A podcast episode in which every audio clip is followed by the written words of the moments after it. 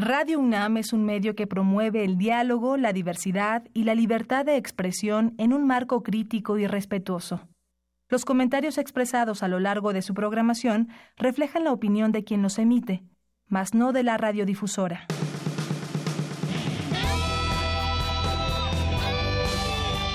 Prisma RU. Relatamos al mundo.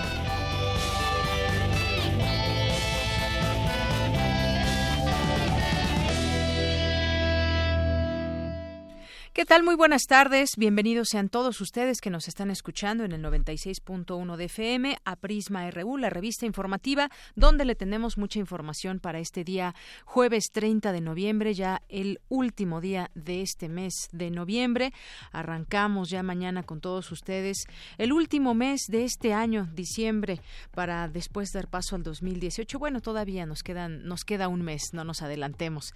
Pero gracias por estar con nosotros. Yo soy Deyanira Morán y le queremos presentar a lo largo de esta emisión hoy varias cosas. Entre ellas, vamos a platicar aquí, usted ya la conoce, a Tessa Uribe, locutora de Radio UNAM, porque nos va a invitar a un diplomado muy interesante, un diplomado donde va a haber un antes y un después si ustedes lo, ustedes lo toman con respecto a su voz, a su modulación, a su intención de voz y conocer, conocer más esta parte de nosotros. Pero ya la tendremos aquí porque nos explicará todo este temario, porque son varios meses los que los que se habrán de estudiar muchas cosas que tienen que ver con la voz. La eh, el diplomado se llama Creación en Voz. Ya platicaremos más adelante sobre ello.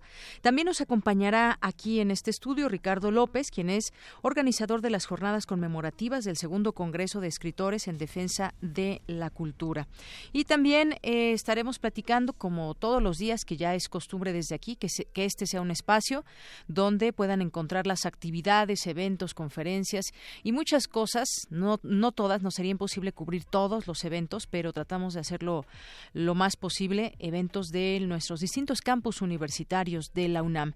También estaremos invitándoles para que este sábado lo aparten y se vayan a la exposición de autos retromóvil 2017. Aquí platicaremos con Luis Silva Gutiérrez, quien es presidente de la Federación Mexicana de Automóviles Antiguos y de Colección.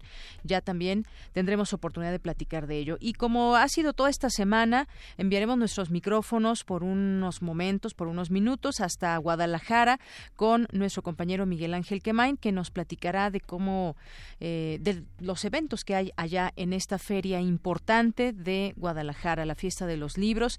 También tendremos por aquí más adelante, eh, hoy que es jueves, arriba los de abajo, con mis compañeras Cindy Pérez Ramírez y Dulce García. Y hoy es jueves de Sin Excusa, con el maestro Carlos Narro, subdirector de Difusión Cultural de Radio UNAM. Así que quédese con nosotros. También tendremos información eh, de cultura, por supuesto. Tamara Quiroz entrevistará a Alex Mercado, músico, para hablar de su siguiente concierto. Y también tendremos información internacional eh, un panorama nacional. Hoy es día de Gaceta UNAM, también les platicaremos qué trae entre sus páginas, así que de una vez arrancamos con nuestro resumen informativo. Relatamos al mundo. Relatamos al mundo.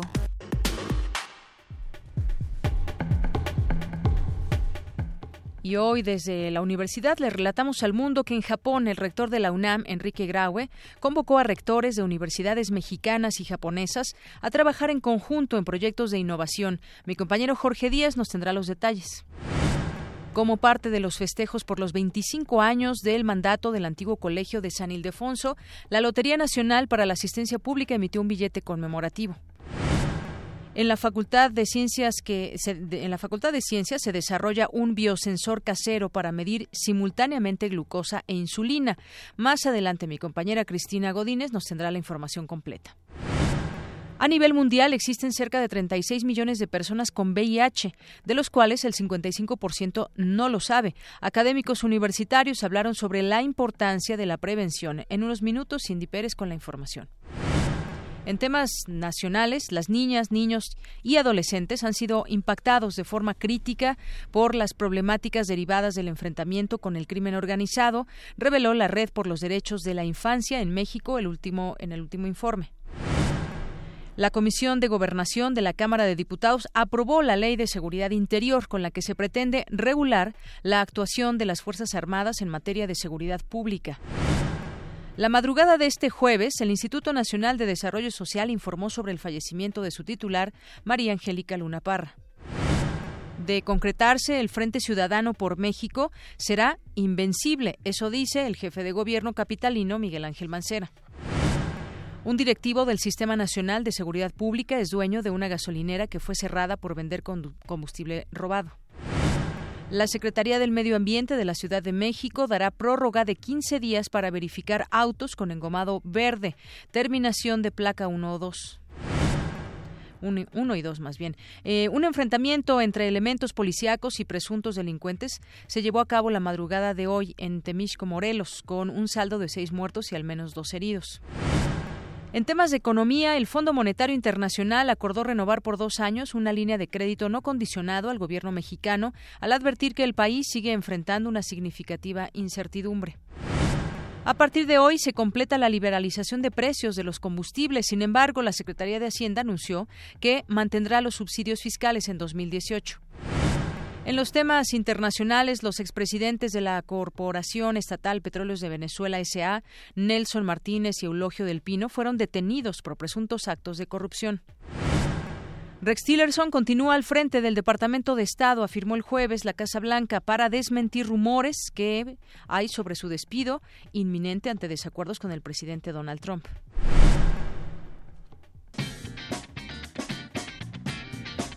Hoy en la UNAM, ¿Qué hacer y a dónde ir? La Dirección de Divulgación de la Ciencia te invita esta tarde a la charla, la cual lleva por nombre Cielo Sangriento, Impactos de Meteoritos, a las 19 horas en el auditorio de la Casita de las Ciencias. También puedes acudir a la videoconferencia ¿Qué retos plantea la situación migratoria actual a la política del lenguaje en México? La cita es en el auditorio Elena da Silva de la Escuela Nacional de Lenguas, Lingüística y Traducción, a las 20 horas. Esta tarde a las 18 horas en la Facultad de Derecho se llevará a cabo la ceremonia de imposición de la presea Dr. Mario de la Cueva al mérito en Derecho del Trabajo al magistrado Héctor Arturo Mercado López en el aula magna Jacinto Payares. Continúa el ciclo de diálogos públicos Temores y Temblores en la Facultad de Filosofía y Letras, a las 18 horas en la Casa Universitaria del Libro.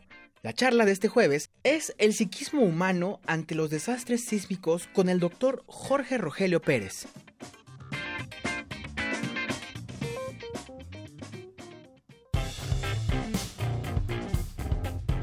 Campus RU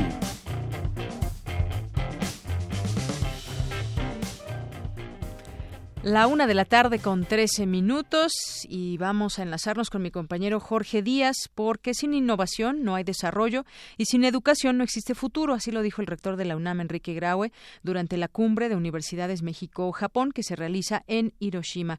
¿Qué tal, Jorge Díaz? Muy buenas tardes, cuéntanos. Deyanira, ¿cómo estás? Muy buenas tardes. Pues en esta eh, gira que hizo el rector allá por Japón y concretamente en la ciudad de Hiroshima, eh, el día de hoy el rector dijo que eh, o convocó a los rectores de más de 70 universidades mexicanas y japonesas a trabajar de manera conjunta en proyectos de innovación que permitan un desarrollo sostenido y sustentable. Enrique Graue señaló que pues eh, sin innovación no hay desarrollo y sin educación no hay futuro. Durante esta conferencia magistral que dio el rector de la UNAM en esa tercera cumbre de rectores México-Japón 2017. Grague anunció igualmente que la UNAM y el Colegio de México han acordado desarrollar conjuntamente una especialización sobre Asia, particularmente, particularmente sobre Japón.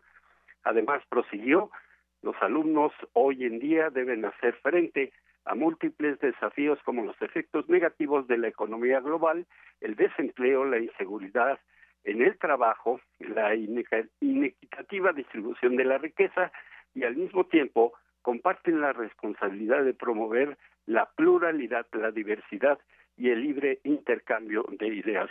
Escuchemos parte de lo que dijo el rector de la UNAM, Enrique Graue, allá en Japón. Vamos a tener que compartir experiencias de cómo nos ayudamos. Porque nos queda claro que solo juntos podemos hacerlo. Juntos y colaborando es como podemos enfrentar los retos que nos depara el futuro de la educación y de la tecnología para poder avanzar mucho más rápido. Pero lo que tengamos que sacar adelante es en esta relación, para nosotros como universidades mexicanas, nos importa mucho su experiencia y la colaboración con Japón. El rector eh, dijo allá en la Universidad de Hiroshima que algunas de las áreas en las que México y las instituciones de educación del país asiático podrían tener importantes colaboraciones son la ingeniería hidráulica, ambiental, los estudios de estructuras y geotecnias enfocadas al riesgo sísmico. Aquí un tema importante de Yanira porque eh, Japón, por ejemplo, registra sismos constantemente y no de baja intensidad, bastante fuertes, pero existe una ingeniería hidráulica y ambiental que permite que muchos de sus edificios simplemente no caigan a pesar de los fuertes fuertes movimientos de tierra así como el análisis del comportamiento en estructuras e investigaciones sobre terremotos. México, dijo el rector, por último, ocupó el lugar 51 de 138 países en el índice de competitividad global 2016-2017 y obtuvo la posición 44 en cuanto a la calidad de instituciones científicas de investigación en cuanto a innovación medida por patentes concedidas desde 2005 en América Latina, eh, nuestro país obtuvo 150, superando, eh, superado solamente por Brasil con 251, Argentina y Chile que obtuvieron 51 y 29 eh, pues, eh, patentes eh, respectivamente. Parte de lo que dijo el rector de Yanira que se centró en este caso y sí lo quiero resaltar, este estudio en estructuras y geotécnicas enfocadas al riesgo sísmico, las estructuras y las investigaciones sobre terremotos y esto a raíz, por supuesto, de lo sucedido aquí en territorio nacional el pasado 19 de septiembre. El reporte que yo tengo por el momento de Yanira.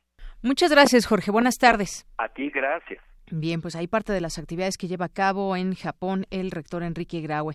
Pasemos a la siguiente información de mi compañera Cristina Godínez. La transparencia es insustituible para cambiar nuestro régimen político, señala Jacqueline Pechard. Cuéntanos, Cristina, buenas tardes. ¿Qué tal, Deyanira y auditorio de Prisma RU? En la presentación del libro Transparencia, Promesas y Desafíos, Jacqueline Pechard, de la Facultad de Ciencias Políticas y Sociales de la UNAM, dijo que la transparencia es insuficiente, pero también insustituible para cambiar nuestro régimen político. Mencionó que existe un déficit de ánimo para la cooperación ciudadana y descartó que la sociedad pueda tomar el papel de la gestión pública. El tema de la transparencia es un tema relacional, no es un tema de la acción del Estado que da a conocer los documentos de cómo formula sus políticas públicas, cómo toma sus decisiones, cómo decide cómo ejercer los recursos, sino es algo que tiene que estar en comunicación con la sociedad, si no de otra manera no cobra sentido, ¿no? Entonces yo digo, si la información está en el centro, es que los ciudadanos ya no se pueden conformar con menos de eso. Mónica González Contró, abogada general de la UNAM, Subrayó que debemos saber de transparencia para formar ciudadanía y construir la democracia que buscamos. Además, Mauricio Merino, investigador de El Colegio de México, comentó que la condición necesaria para la articulación de un régimen democrático es la transparencia.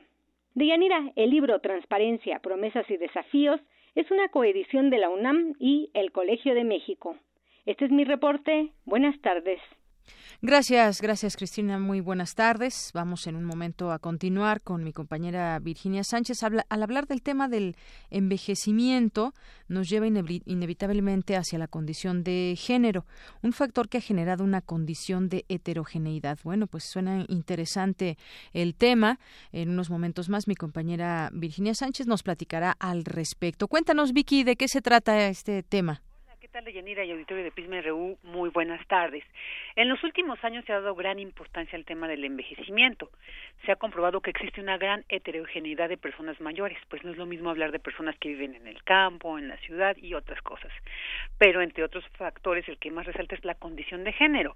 Así lo señaló Verónica Montes de Oca en su conferencia Género y Envejecimiento, que formó parte del ciclo de conferencias sobre relaciones de género que se llevaron a cabo en el Instituto de Investigaciones Sociales. Escuchemos esta vinculación entre género, que es sumamente importante ya someterla y cada vez visibilizarla muchísimo más, porque en las estadísticas a nivel internacional y a nivel regional, la evidencia es contundente. Aún en los países más desarrollados, las que están en peor condición socioeconómica, social, emocional, en salud, son las mujeres ancianas, son las mujeres adultas mayores. Entonces, es muy importante que entendamos que hay una condición de género que se experimenta desde que nacen las niñas que se experimenta desde que una niña nace, ya le determinan un color y prácticamente le determinan ciertas actividades en toda su vida. Y esto, estas actividades, estos roles impuestos socialmente, es lo que generalmente se ha dado mucho a llamar la condición de género, la condición femenina con perspectiva de género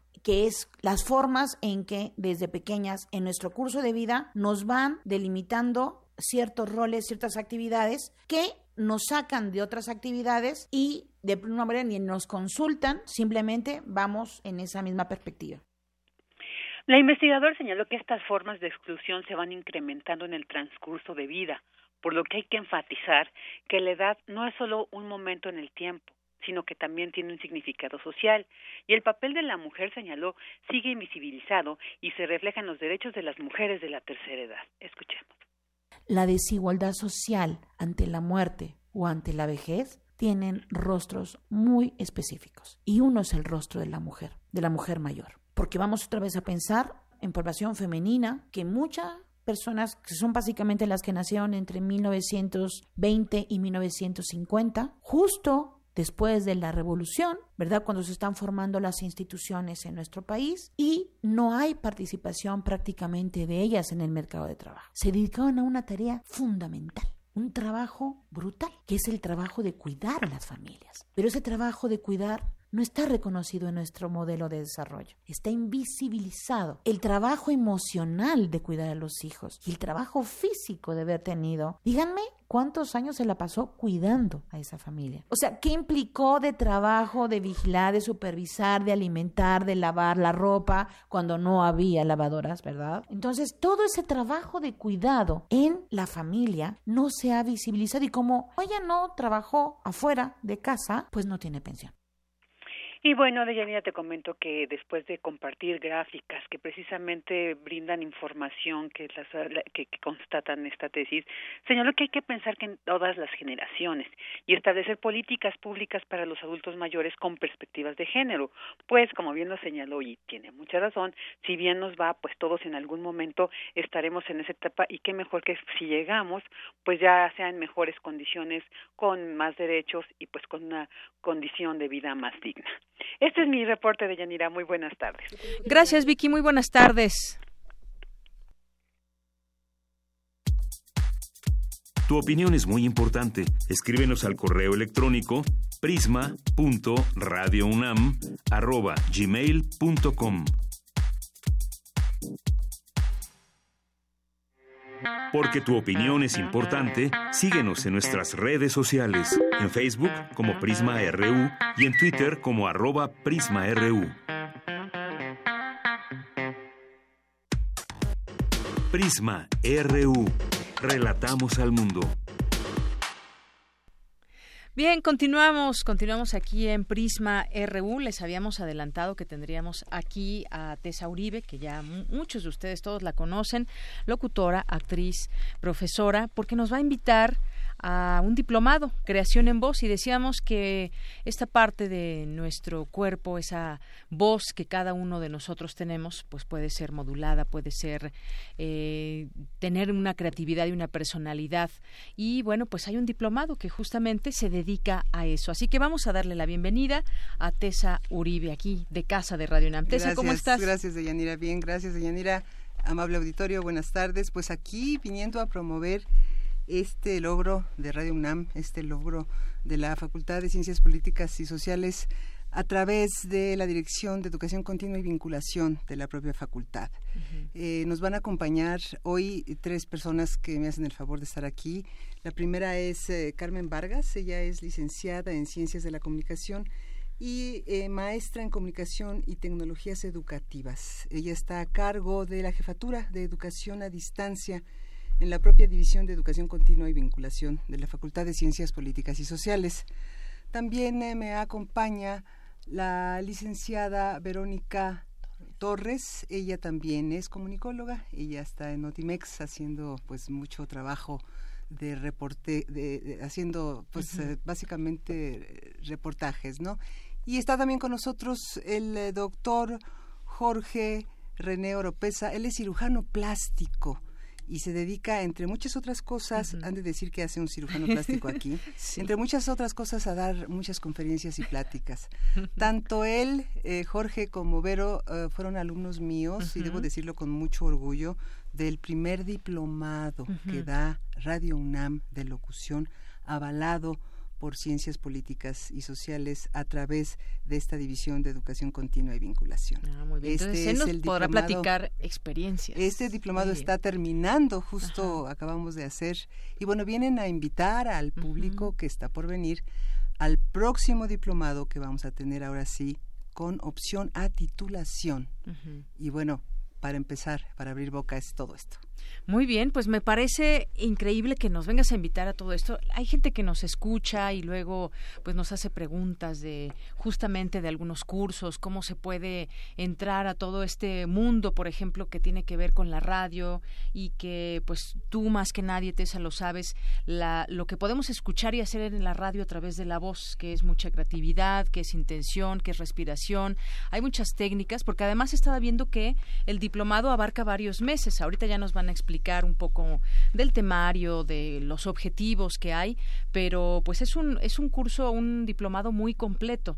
Si quieres, eh, Tessa, platícanos un poco qué es lo que va a poder descubrir el que tome este diplomado, que va, va a haber un antes y un después seguramente, ¿no? Eh, sí, exactamente, hay antes y después, pero pues a mí me gustaría que de este antes y después, eh, básicamente, eh, dijeran quienes ya lo vivieron en carne propia. A ver, ¿con quién empezamos?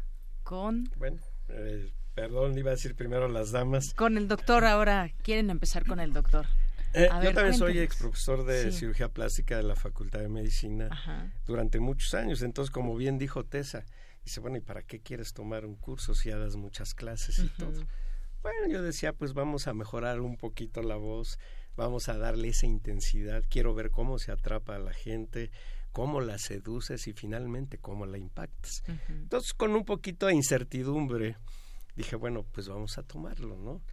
Y bueno, pues cuál fue mi sorpresa, que el programa es súper amplio e indiscutiblemente lo que realmente descubrimos es ese arma tan potente que tienes en la voz precisamente para utilizarla en lo que tú quieras, en dar conferencias, en seducir a la gente desde el buen punto de vista, en, desde el malo también. En el malo también, exactamente. La voz nos puede Y, y bueno, realmente ha sido una, una experiencia exquisita. Al principio un poquito de incertidumbre, como decía, nos hizo pasar muchos ridículos test, nos tuvimos que quitar un poco de nervio también. Un poquito de nervios. Y yo al principio decía, porque bueno, en, el módulo inicial, pues yo era el más rookie stone de todos y entonces me sentía un poquito fuera de contexto. Pero bueno, una de las grandes virtudes que tiene Tessa es que precisamente en muy poquito tiempo nos fue conociendo, sabía las debilidades y fortalezas de cada quien y para qué estábamos tomando el curso. Finalmente hicimos yo creo que un grupo fantástico, aquí Vero te lo va a decir, que de muchos amigos y definitivamente como tú bien lo acabas de decir, hay mucha diferencia en la voz que inicialmente teníamos a la voz que actualmente tenemos hoy en día, porque además, como tú también lo decías, es la intención, la inmediatez, es qué es lo que quieres expresar. No es nada más hablar bonito, sino que realmente esa voz impacte a lo que tú quieras. Y para mí ha sido una maravilla. Segurito que va a cambiar mi vida. Mis presentaciones serán de mucho mayor alto impacto que las que ya tenía y ha sido una experiencia maravillosa. Realmente los invito a todos, no importa la edad que tengan. Y aquí cabe comentar que el último compañero que se integró con nosotros en la última parte, bueno, afortunadamente era mayor que yo, entonces ya me sentí más chamacón, pero realmente la convivencia con puros muchachos de 18, 20 años a otro ya no tan muchacho como yo y otro un poquito más grandecito ha sido para mí, para mí seguramente me va a cambiar porque pues apenas acabamos de terminar el evento. Los invito de todo corazón, eh, va a ser una experiencia de la cual no se van a arrepentir y van a sacar muchísimo provecho en su vida. Muy bien, pues seguramente muchos que nos están escuchando ya ya se convencieron de lo que pueden encontrar en este en este curso, porque además mucha claridad también en, en las ideas y a la hora de expresar a través de nuestra pues de nuestra voz. Y tú, Vero, pues platícanos también cuál fue tu experiencia en el curso. Pues Vero Torres. Sí, exacto. Deyanira, yo también este fue una experiencia maravillosa comparto muchas ideas de las que nos platica aquí el doctor. Este, y en verdad yo sí quisiera recalcar ese antes y ese después. Uno llega aquí a lo mejor con miedo, a lo mejor con, con faltas de ortografía al hablar, aunque no se, se escuche así, y terminar leyendo, y terminar leyendo, interpretando y de manera diferente, eso de leer los silencios, la gente de decir cómo se leen los silencios, los silencios no se leen, las comas no se leen, los puntos no se leen, claro que se leen y es lo que va a ayudar a que entiendas mejor una lectura, ¿no? Desde ahí, desde el hecho de que voy a entender mejor una lectura, entonces voy a tener más aprendizaje, más conocimiento. Ya si esto lo llevas a otros a otros panoramas, por ejemplo, yo soy este locutora de mis propias cápsulas informativas. Sí, nos decía Tessa que trabajas en Notimex. Y también he crecido muchísimo. Antes yo escucho el, las cápsulas hace un año y escucho las cápsulas de ahorita y ya está fans Tu lectura es completamente diferente.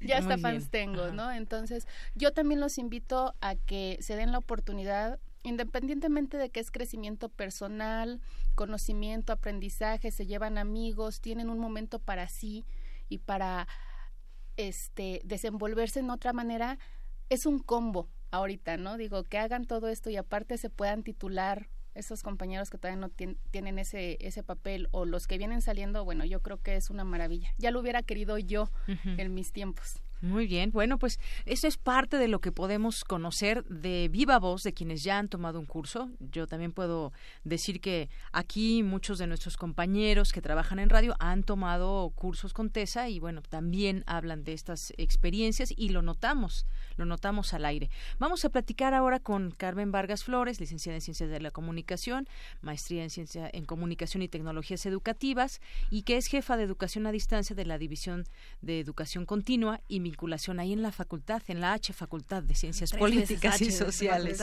de la UNAM. Pues cuéntanos, Carmen.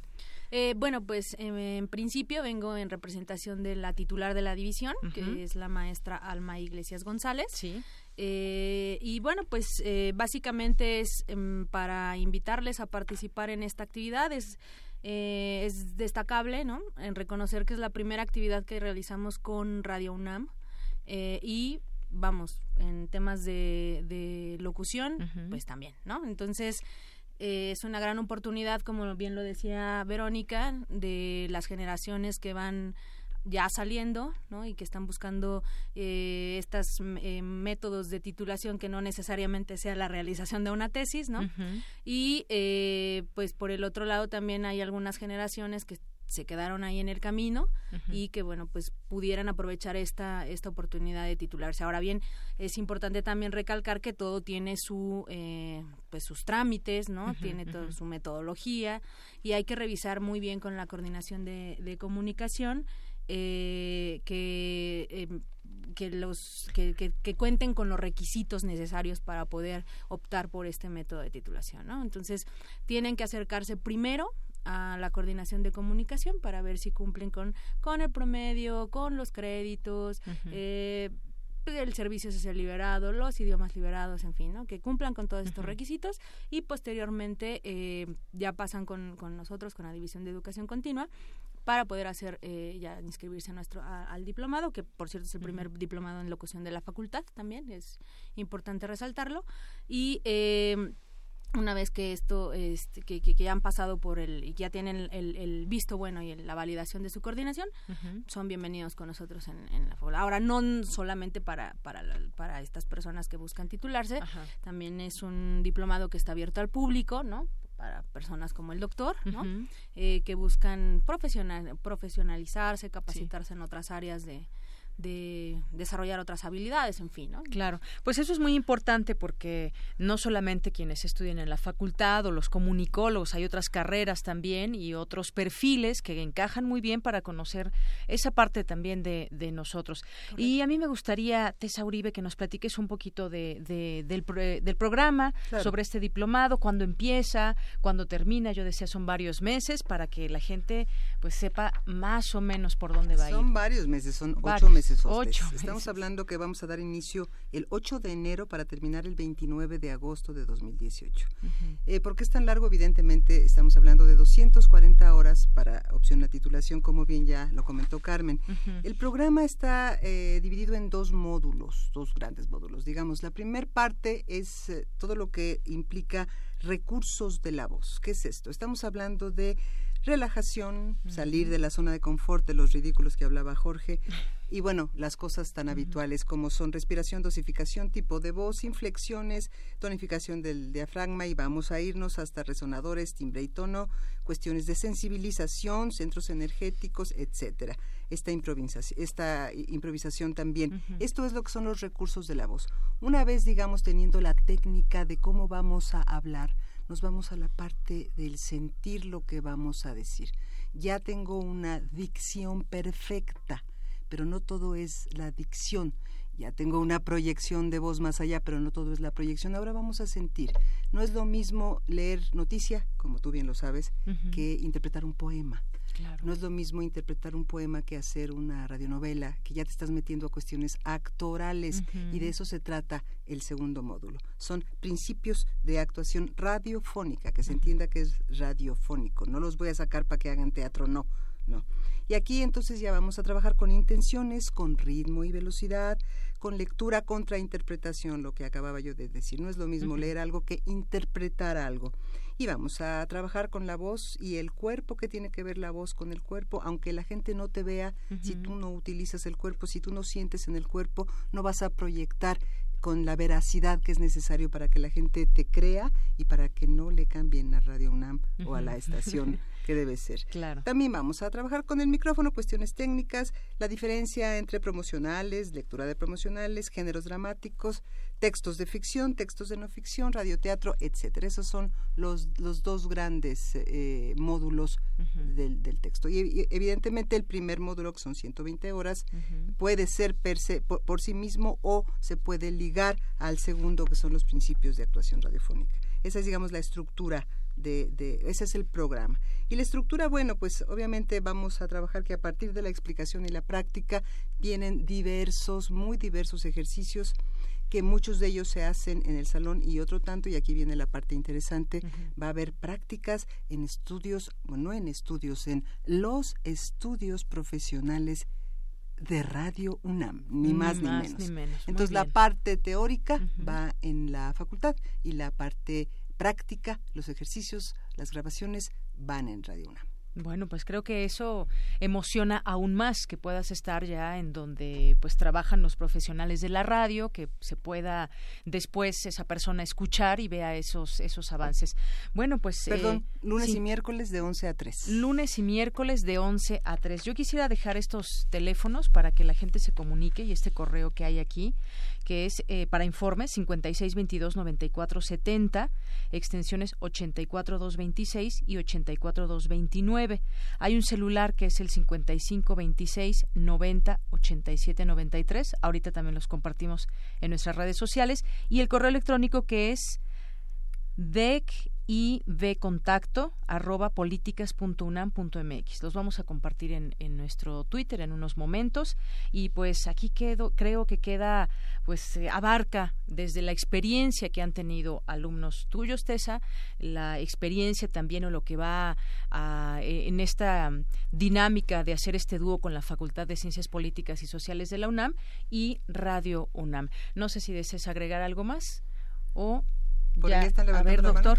Sí, tómenlo, no se van a arrepentir. Se van a divertir muchísimo y va a cambiar su vida para bien.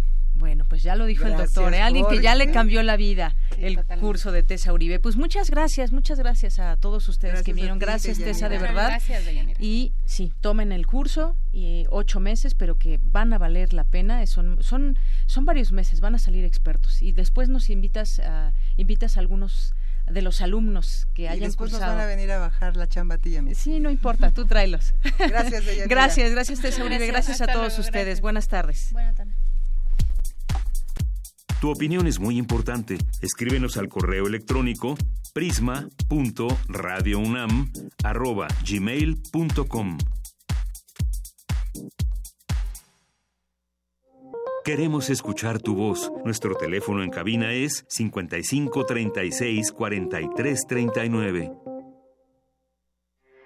Porque tu opinión es importante, síguenos en nuestras redes sociales, en Facebook como Prisma RU y en Twitter como arroba PrismaRU.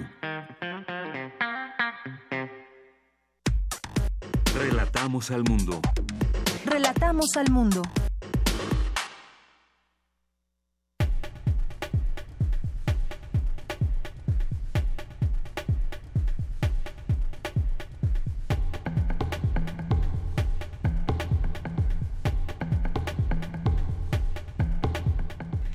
Continuamos, es la una de la tarde con 41 minutos. También les habíamos dicho, además de que estaría con nosotros Tessa Uribe, también está aquí con nosotros ahora eh, Ricardo López, él es organizador de las jornadas conmemorativas del segundo Congreso de Escritores en Defensa de la Cultura.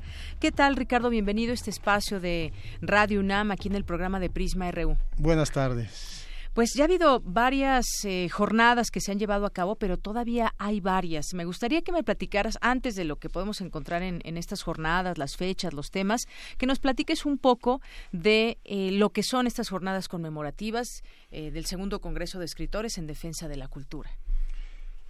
Bueno, eh, el punto central es el segundo Congreso de Escritores que se desarrolló en Valencia. Eh, por iniciativa de André Gide y André Malraux, que convocaron a una playa de escritores que ya que pertenecían a una organización. Había una organización internacional de escritores antifascistas para pensar ah, la idea es en todas las jornadas analizar eh, momentos históricos que están en nuestro pasado inmediato, porque 80 años en historia es apenas ayer. Y eso lo demuestra que la, la historia al dar círculos crea paradojas y cuando no cuando quedan asignaturas pendientes ocurre lo de Cataluña que es una Mm. asignatura pendiente de- Desde es- hace muchos años, desde hace muchos años pero sobre todo que congeló el franquismo ¿no? Porque tanto en Cataluña como en el País Vasco y, y de- y eso explica también Guernica o sea la, la acción punitiva te- este no sin tener que separarse ya tenían sus propias libertades ¿no? Así es. entonces eh, se trata de, de analizar el, el pasado para explicarnos el presente y medio visualizar el futuro. ¿no? Las situaciones eh, cruciales y de gran emergencia que se vivieron en los 30 con el ascenso del fascismo y lo- la posterior tragedia que ocurrió eh, están presentes ahora. El, el fascismo eh, se ha transformado y ahora tiene otras caras, ¿no? O sea, no necesariamente la, la doctrinaria, ¿no? El nacionalsocialismo o el fascismo corporativo de Mussolini. La actitud de Trump es totalmente fascista, Y es algo que tú decías del futuro, tratar de ver un poco hacia el futuro. Muchos nos esperaban a Trump en el futuro, por ejemplo. Lo mismo se dijo de Hitler. Nadie lo tomó en cuenta, es un loco, son unos pandilleros. eh, y Y ahí veamos el, lo que el- el pasó asunto. en Entonces, esto nació rápidamente de pláticas, con- por eso se les dedica eh, todas las jornadas eh, con pláticas eh, informales con Hugo Gutiérrez Vega y Juan Gelman, dos personajes de, una calidad humana y, artística que conjuntaba lo que hoy convoca un dicho de Eduardo Galeano hacia, acerca de Rodolfo Walsh, que es la identidad de la palabra y el acto. O sea, decir lo que se hace y pensar, como se dice, y, no, no dudar. Eh, Juan Gelman fue, eh, usted, muchos lo saben, este, em, además de activista, pues todo lo que pasó para encontrar a su nieta. Entonces Juan Gelman decía que pues este, el presente nos condena porque el día a día nos ocupa todo el día y para resolverlo ya no queda tiempo, ya ni siquiera para vivir, eh, disfrutar y mucho menos para la acción colectiva que necesitamos. Él decía que o la, o, la nación humana toma el sartén por el mango y el paradigma está ahí, o nuestros dirigentes nos van a llevar al abismo, ya sea por una catombe nuclear o simplemente los tratados del calentamiento global que se siguen postergando en beneficio de los intereses de las eh, de las petroleras. Entonces son muchos los temas, eh, temas que, que están malentendidos o poco eh, sabidos por el ciudadano común. Por ejemplo, eh, la jornada 4 que fue Hiroshima fue conmocionante. Eh, porque la participación del doctor Jans Fromo de la campaña por la abolición de armas nucleares, lo que dijo, como lo dijo, más los textos que dijimos de una corriente que nació con la bomba igual que la danza buto, retroalimentaron la danza buto, la coreografía que se desarrolló entre las butacas, porque es una danza totalmente opuesta a lo que conocemos, no es el paso que se depura, no. Eso ocurre ahí y requiere de una mental, de una preparación mental muy especial y emocional. Pues todo esto retroalimentó a la, a la bailarina y, y, fue conmocionante porque pareció que eh, apareció un habitante de Hiroshima y nos conectó con ese dolor. Al final la gente no sabía si aplaudir o guardar silencio en respeto porque sintieron esa presencia. Y algo así puede ocurrir hoy. Hoy que se lleva a cabo la jornada número es la jornada número 7. Sí. Esta jornada es la identidad de la palabra y el acto. Eh, a la memoria de Rodolfo Walsh, Fin del exilio y Exilio sin fin. Y eh, hacemos de una vez esta esta invitación porque es a las seis de la tarde y en el Centro Cultural Isidro Favela, en la Plaza San Jacinto 5 y 15, eh, San Ángel, hoy a las 18 horas. Ahí eh, platícanos un poco de las jornadas que restan. sí, la, la, de hoy va a hablar basándose en el ensayo del maestro Sánchez Vázquez, Fin del exilio, exilio sin fin, que además él sufrió un exilio larguísimo. El chileno terminó pronto en comparación también el argentino.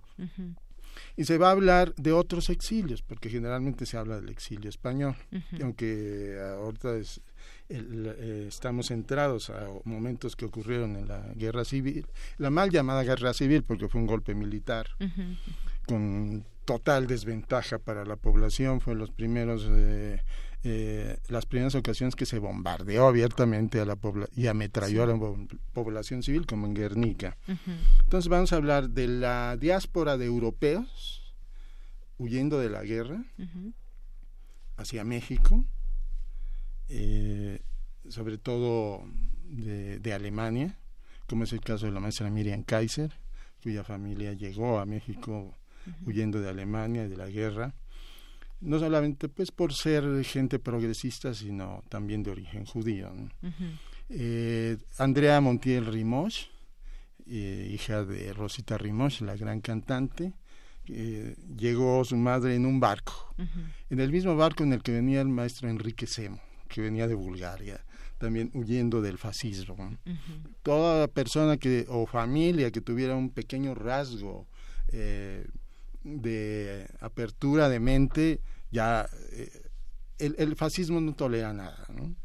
Es, es, es, es, aplastante. Que, se vivió. Y se va a hablar también de la unidad popular, un sueño efímero, con el maestro Luis Díaz Müller. Y en el caso argentino, al cual mm, llamamos como la película La hora de los hornos, porque es significativo de lo que fue el maestro Luis Díaz Müller, que tardó tres años de salir de Chile, escapando de la DINA. Eh, también estuvo, estuvo, hace poco en la escuela de mecánica, donde fue la fábrica de tortura y desaparecidos. Y decía que el este, la dictadura argentina fue peor. Y se siente en ese lugar.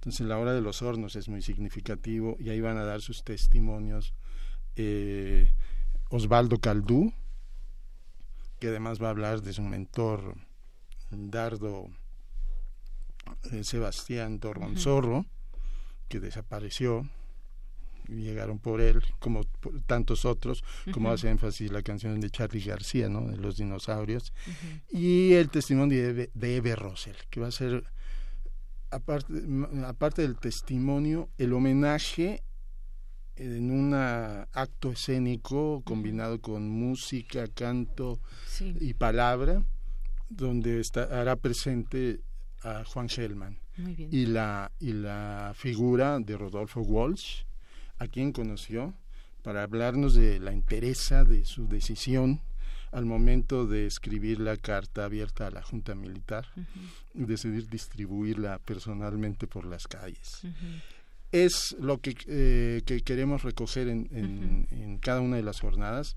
Eh, pues esa reflexión también, ¿no? Y además con estas eh, personas que han estado directamente involucradas, que conocen de estos temas, que lo han vivido. Es no lo leí, no lo investigué, no me lo platicaron, lo viví. Exacto, que lo viví. Y luego, fíjate, del exilio, vamos a, a, la siguiente jornada, que es la octava jornada, y que se va a llevar a cabo el próximo sábado, que es 2 de diciembre, a la una en el Centro Cultural Isidro Favela, ahí en la Plaza San Jacinto también, por un mundo sin fronteras eh, enjuto, de, llanto, y sangre, parafraseando el texto de Ángela Figuera y Merich, como la gran necesidad, ¿no? La, o, decidimos la nacionalidad humana como única nacionalidad, utopía de utopías.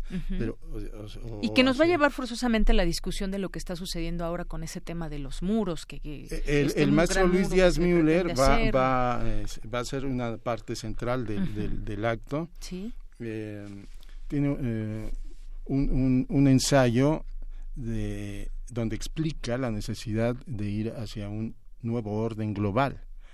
O sea, a, ahorita está desarticulado, empezó a desarticularse desde la caída del, de la Unión Soviética por la falta de contrapesos y pues le están dando el tiro de gracia eh, las actitudes de Donald Trump y, y, también lo que lo que hace el Estado Islámico eso también es sí no tenemos un, un, presente que nos llevaría mucha discusión desde el pasado a ver por qué tenemos este presente discutir nuestro pasado el presente y también como como decías echar o intentar echar una mirada a lo que viene con lo que tenemos ahora. Y esto que comentabas también de la acción colectiva que nos nos debería llevar también a a decidir esos caminos y que sin embargo a veces no lo estamos decidiendo desde la acción eh, colectiva. Es, eh, son muchas cuestiones eh, que involucran. Él hablaba ahí simplemente de la cuestión tiempo, la cuestión tiempo para organizarse y que además se requeriría de un acto monumental de organización para y de convencimiento y de interés. La interés que demostraron los habitantes de Madrid al detener a a las huestes profesionales, eran ejércitos profesionales, porque se llamaba hace poco el maestro Serrano Migallón en la primera jornada, pues aclaró, ¿no? No era la trupe voluntarie de, de, tanques, no eran voluntarios, eran soldados profesionales que destruyeron Málaga y fueron derrotados en Guadalajara por las brigadas internacionales y las brigadas de milicianos que era gente de la calle como la gente de a pie, parafraseando al maestro Juan Gel. Así es. Y bueno, por último también queremos invitar a la novena jornada que será el domingo 3 de diciembre a las 5 de la tarde. Nuestra es la voz de todos, la palabra, la gran poesía de la guerra y el exilio y que se va a llevar a cabo aquí en Radio UNAM, en, Radio UNAM, 133. Encabeza esta iniciativa la maestra Dolores Castro. Eh, a sus 94 años es la más emocionada porque... Imagínate qué nos puede contar. Sí, sí fue, fue alumna de José Gaos, que estuvo muy involucrado en el pabellón de España en la feria de Mundial de París, donde se estrenó el Guernica. Aquí hablamos de eso hace una semana, bueno, el domingo pasado, eh, que, que el tema fue Max Auf no solamente testigo presencial, sino emisario. Entonces, está también convocado el maestro Enrique González Rojo, eh, por su integralidad, su poesía permanentemente, él tiene 88. Vicente Quirarte, el maestro Vicente Quirarte va a hablar acerca de Luis Cernuda, que fue un, miembro muy activo en ese, en ese congreso. Entonces trata de, de analizar todo esto que ocurrió en el segundo congreso, donde México fue muy activo. Em, de hecho, ahí se empezó a instrumentar el exilio español por parte de Fernando Gamboa.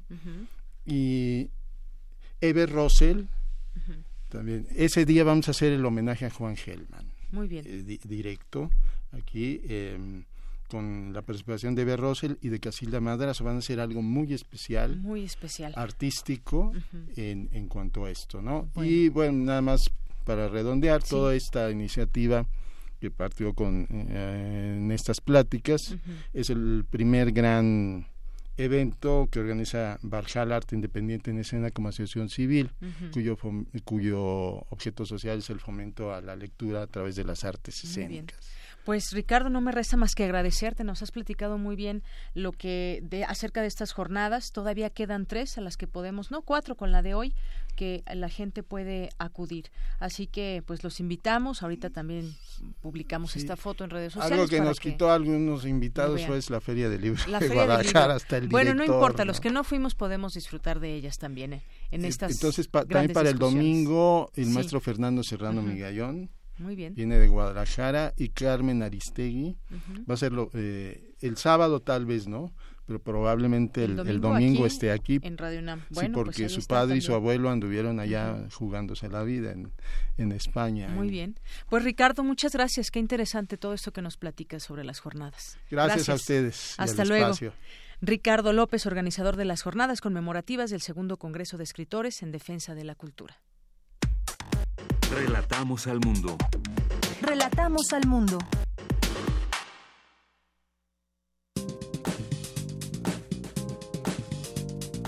Cultura RU.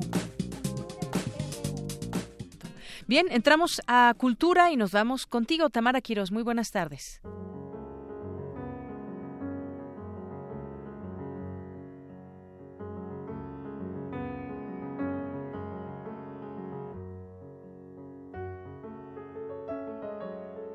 Deyanira, buenas tardes a ti y al auditorio. Les cuento que hoy me encuentro con Alex Mercado. Él es uno de los músicos más representativos en la escena del jazz mexicano contemporáneo y hoy por la noche Alex deleitará al público con su música. Alex, cuéntanos de esta presentación en el Teatro Royal Pedregal.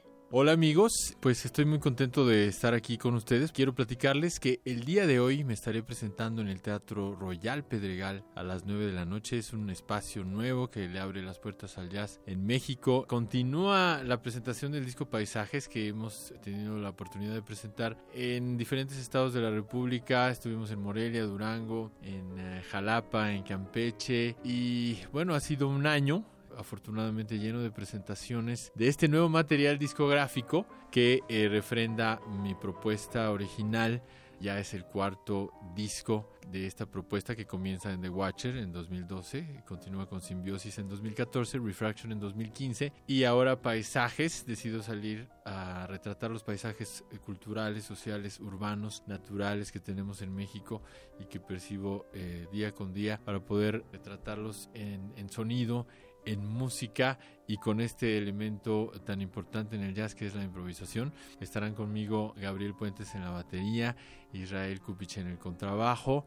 Será la última fecha del año de este proyecto en particular. Estamos muy contentos de cerrarla en este nuevo espacio, estrenar este bonito teatro Así es que los invitamos para que no se pierdan este concierto. Muy bien, Alex, estás finalizando este 2017 con proyectos diferentes que convergen con lo que te gusta y lo que te apasiona.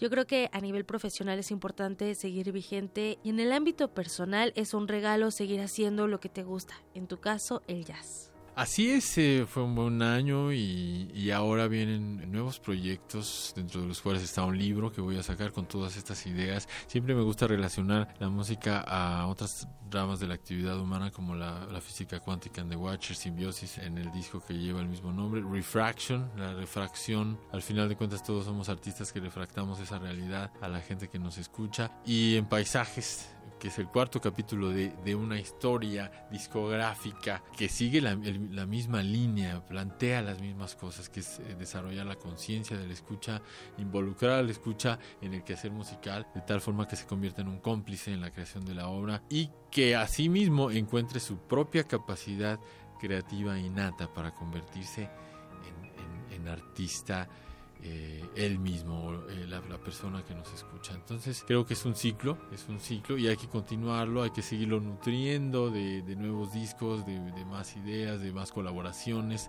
Me gusta mucho colaborar en otros proyectos de la escena del jazz mexicano también. En la contemporaneidad los estilos eh, se están, están desapareciendo, las, las fronteras que los delimitan están, se están difuminando para convertirse en solo música, expresiones eh, y creo que Radio UNAM está haciendo un gran trabajo con muchos programas y la difusión de todos los estilos es, un, es una manera de, enseñarnos a convivir con otra gente. Eh, está basado en los principios de la democracia, dejar ser para poder ser. Y entonces eh, vienen nuevos discos, precisamente un disco de colaboraciones el próximo año eh, cuento con el apoyo del Fondo Nacional para la Cultura, Cultura y las Artes que me seleccionó como creador escénico con trayectoria a partir del próximo año y durante tres años más. Entonces vienen tres discos, uno al año, un libro más eh, y dos giras internacionales. Entonces va, va a haber muy buenas cosas. Ya has dejado muy claro que la música y la ciencia pueden unirse. Digo, el resultado lo podemos conocer a través de tus discos. Bueno, Alex, te agradecemos mucho que nos hayas visitado en esta cabina de Radio UNAM. Te deseamos mucho éxito en la presentación de hoy, Alex Mercado Trío, en el Teatro Royal Pedregal a las 9 de la noche. Muchas gracias, muy contento siempre de platicar con ustedes. Un saludo a todo el auditorio.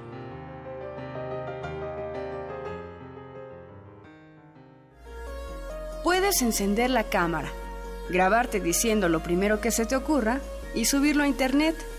O puedes hacerlo bien. Radio UNAM te invita a construir tu propio espacio de expresión en la red con el taller Videoblogging, el poder de los influencers, impartido por Alejandro Valdés Barrientos. Aprende a llevar tu idea a un guion y a traducirla en video. Inicia el jueves 8 de febrero. Inscripciones, costos y descuentos al 5623-3273. Nuevos medios de comunicación para nuevas opiniones. Radio UNAM, Experiencia Sonora. Tal vez no lo sepas, pero somos los únicos que renunciamos al 100% del financiamiento público a los partidos. Aunque no lo creas, llevamos 10 años proponiendo que los partidos ya no reciban tu dinero. A lo mejor no te enteraste, pero en 2015 presentamos ni un peso a los partidos y los diputados la congelaron. Gracias a que somos mayoría en Jalisco, sin voto no hay dinero, hoy es una realidad. Ahora ya lo sabes, Movimiento Ciudadano renunció al 100% del financiamiento público. Movimiento Ciudadano. Allá afuera pasan cosas que sentimos fuera de nuestras manos. ¿De qué tenemos que pedir perdón? ¿De no morirnos de hambre? Creemos que solo pertenecen a los políticos. Hemos sido tolerantes hasta exceso de Pero en ese mundo, controlado por una minoría, los de la mayoría tomamos las decisiones. Esto es un fanzine sobre la agenda pública y tus derechos en ella, a ritmo de cumbia y salvaje pop y pop. El modernísimo. Todo es política. Miércoles, 21 horas. Por el 96.1 de FM, Radio UNAM.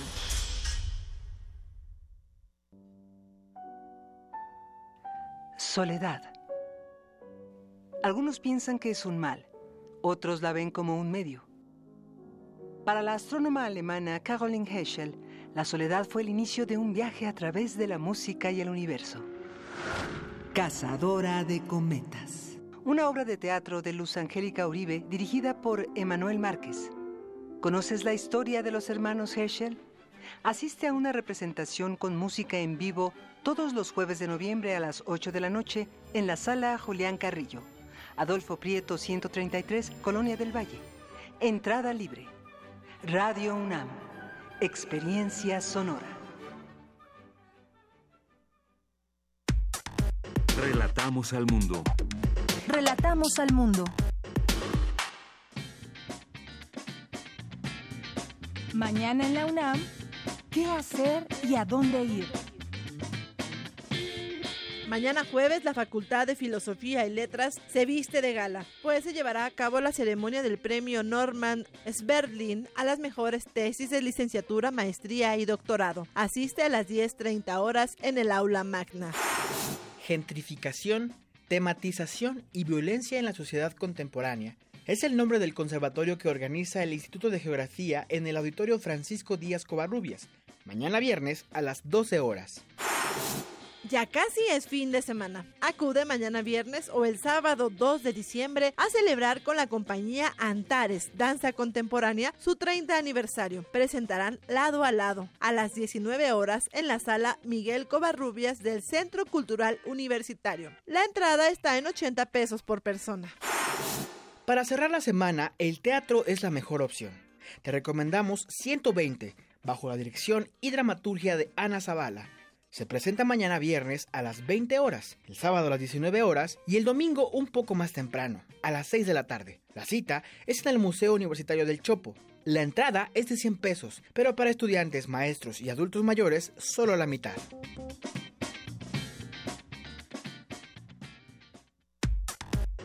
Prisma RU. Relatamos al mundo.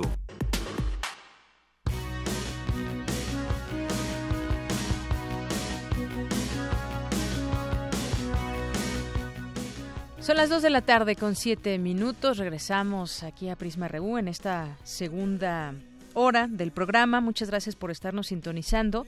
Y bueno, por ahí alguien le dedica esta canción a Andrea González por su cumpleaños. Gracias a nuestros amigos tuiteros que entre ellos también se comunican. Y pues ahí va esta canción eh, a petición de El Sarco y Quetecuani para Andrea González. Y bueno, pues también muchos saludos a las personas que se hacen presentes aquí a través de nuestras redes en Twitter. A Salud UNAM le mandamos muchos saludos. Eh, por supuesto, nos unimos a la felicitación de Andrea González. Gracias. Y que Tecuani también. Libros UNAM, también les mandamos muchos saludos a quienes llevan esta cuenta y nos informan de lo que está sucediendo ahí en la FIL Guadalajara, que en unos momentos más nos enlazaremos también hasta allá. También muchas gracias a Bajo Influencia, Adriana Nebreda, a Miriam Trejo, a Alejandro Cardiel, a la DGC, DGDC de UNAM, Lumicornio, a Vanessa BS, Alma Clarisa Rico, al y FC UNAM. También le mandamos muchos saludos al Instituto de Fisiología Celular. y a todas las personas que ahí trabajan y que también nos escuchan. Maxi Sánchez, también a Mónica Ñu Sabi, a Juanjo M y a Mar Heaven, también Fernando Neri Pérez. Muchas gracias por hacerse presentes a través de esta red social y gracias por escucharnos a través de el 96.1 de FM y en www.radio.unam.mx.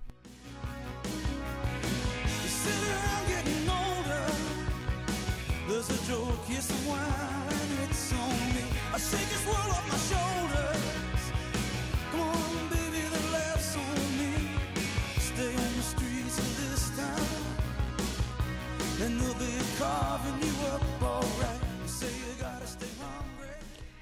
2 de la tarde con 9 minutos y nos enlazamos de nueva cuenta con nuestro compañero Jorge Díaz, que nos tiene información del doctor Ranulfo Romo Castillo, doctor honoris causa 2017, que ofreció una conferencia magistral con el tema La construcción de la realidad en el cerebro en el Instituto de Fisiología Celular, allá en Ciudad Universitaria.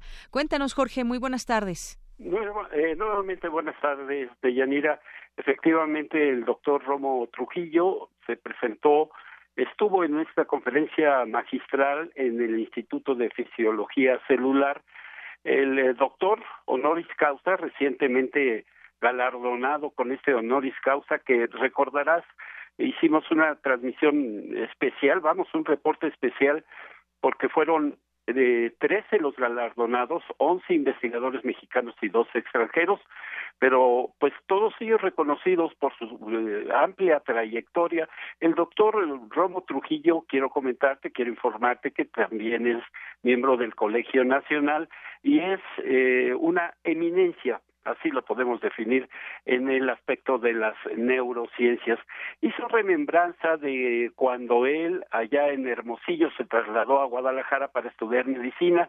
Él dijo simplemente no me gustó el ambiente, regresé a Hermosillo, estuve de vago aproximadamente un año, dijo, confesó que estuvo de vago.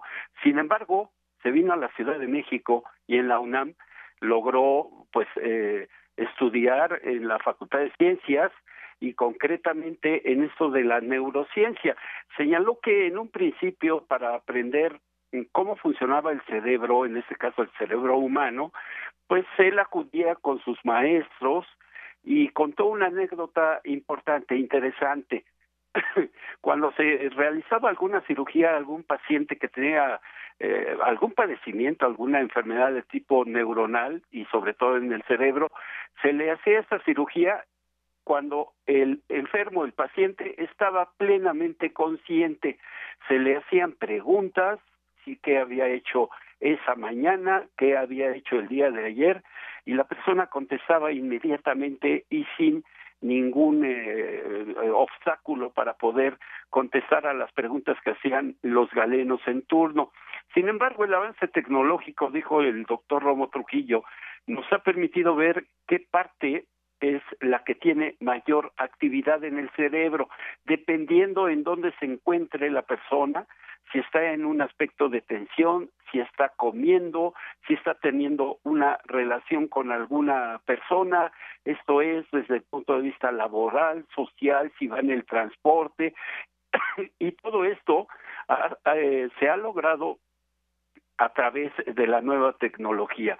Señaló que aquellas personas que tenemos la fortuna de tener todos nuestros eh, sentidos, nuestros cinco sentidos eh, al corriente, así lo dijo, la entrada es por la retina, va a la parte posterior del cerebro y se conforma el objeto, se conforma aquello que estamos viendo. Eh, los ciegos, las personas invidentes, lo hacen a través del tacto.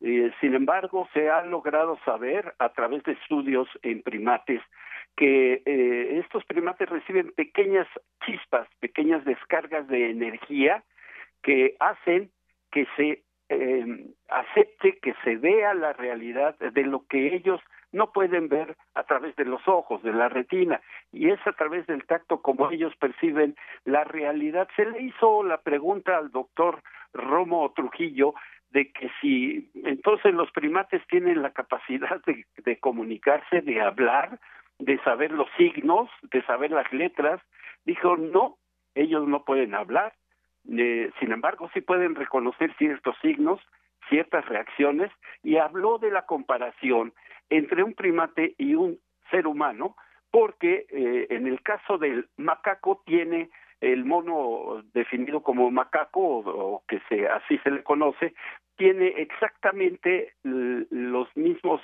eh, los dos hemisferios, las dos partes del cerebro que reciben, que perciben a través de la vista, pero también del tacto a la vez.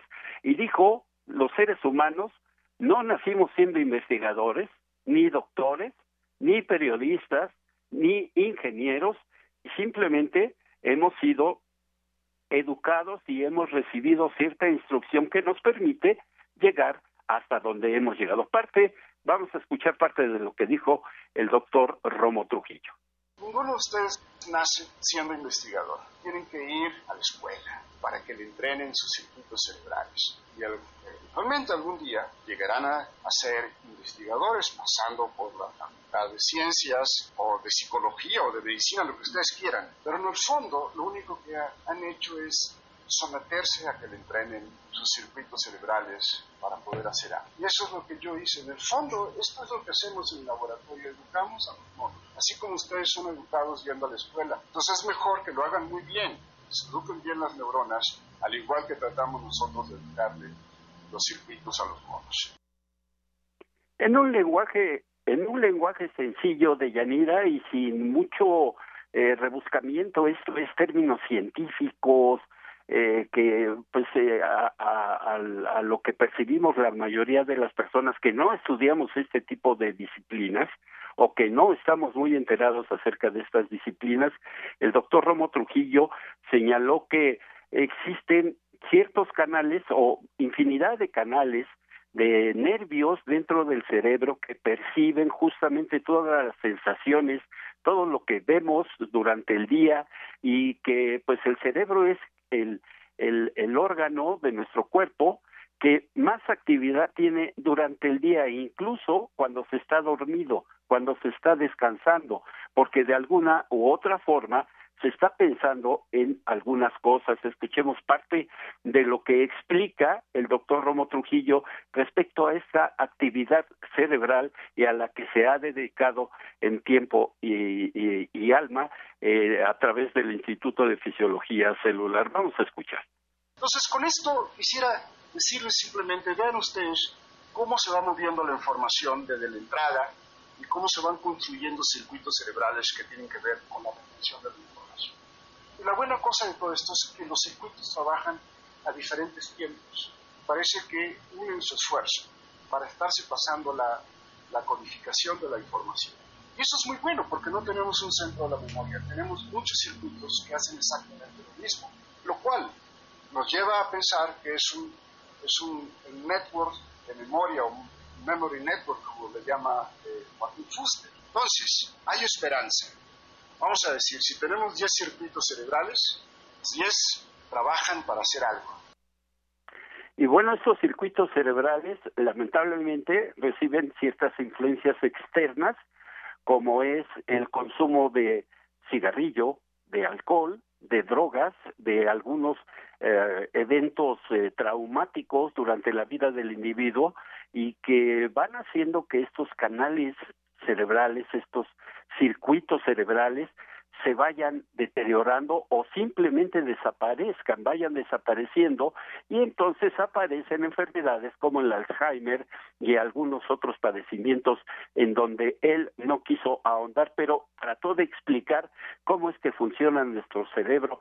Sin duda, una explicación importante, entretenida y sobre todo de Yanira, como lo hemos eh, dicho muchas eh, ocasiones, con un lenguaje accesible a la mayoría de la población. Parte de lo que sucedió en el Instituto de Fisiología Celular con la conferencia magistral del doctor Ranulfo Romo Trujillo. Ese es mi reporte de Yanira. Gracias, Jorge, y qué buena conferencia de parte del doctor. Muchas gracias. Gracias a ti. Buenas tardes. Porque tu opinión es importante, síguenos en nuestras redes sociales, en Facebook como Prisma RU y en Twitter como arroba PrismaRU. Queremos escuchar tu voz. Nuestro teléfono en cabina es 55 36 43 39. Prisma RU. Relatamos al mundo.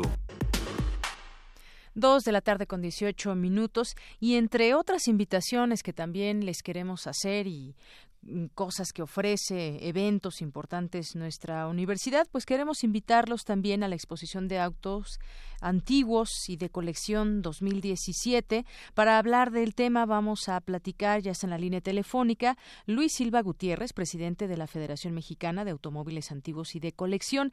¿Qué tal? ¿Cómo estás, eh, Luis Silva? Muy buenas tardes. Ay, Yanira, muy bien, muy contento porque estoy viendo unos verdaderos especímenes aquí en el Centro de Exposiciones y Congresos de nuestra Casa de Estudios. no sabes qué cantidad de vehículos han llegado de Saltillo, de Aguascalientes, de León, de Irapuato, de Texcoco, de, ¿cómo se llama?, de Puebla, de Cuernavaca, no sabes qué piezas tan hermosas. Entre ellas, de Yanira, la Fundación Miguel Alemán nos prestó el coche que era del presidente de la República, un Packard 1936 convertible blindado. ¿Qué era de qué presidente? Empezó con Lázaro Cárdenas y se usó hasta el licenciado Miguel Alemán. Ay, muy bien.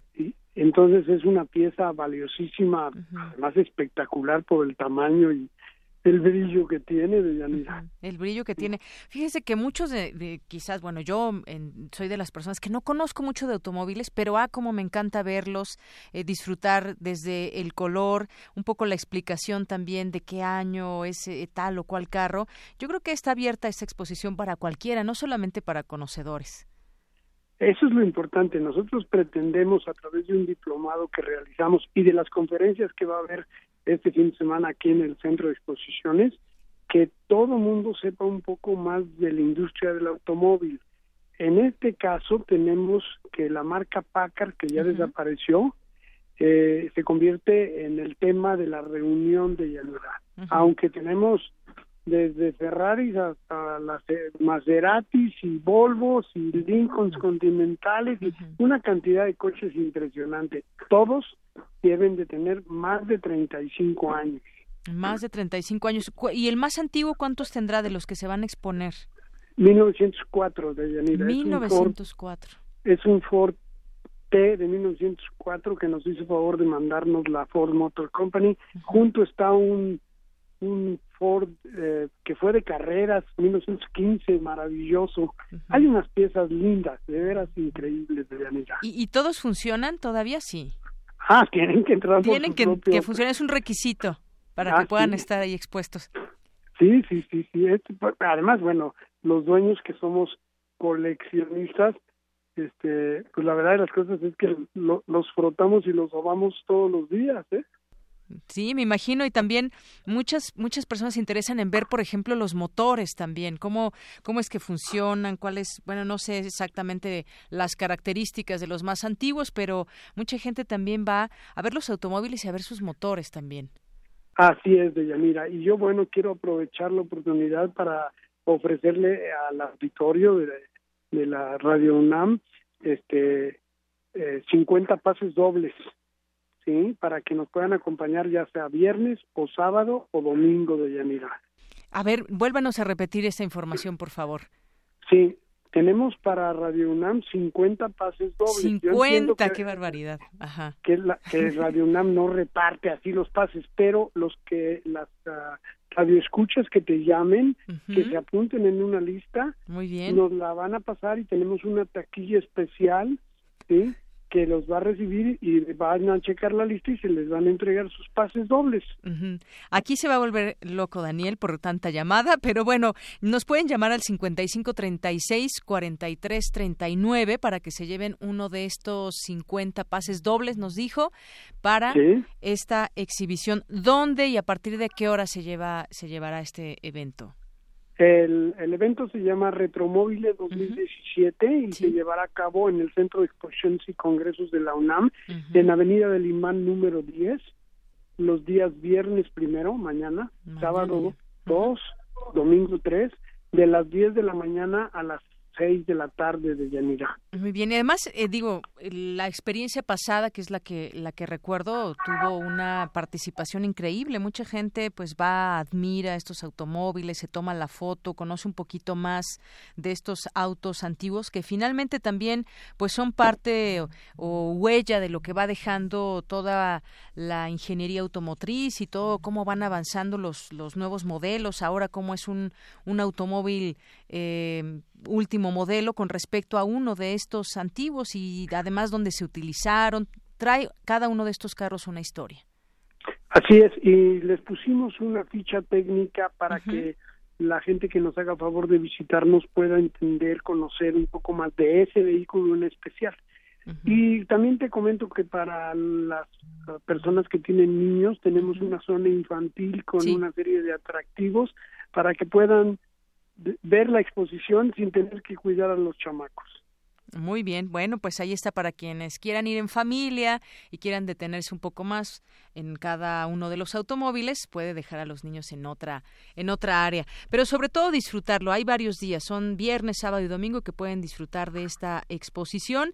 Pues algo más que quiera agregar, Luis Silva pues nada más un agradecimiento a nuestra universidad por prestarnos este maravilloso edificio. No hay una sola exposición en todo el país de autos clásicos que cuenten con las instalaciones que tiene la Universidad Nacional Autónoma de México. Muy bien, pues ahí está la invitación. Avenida del Imán número 10 es la dirección.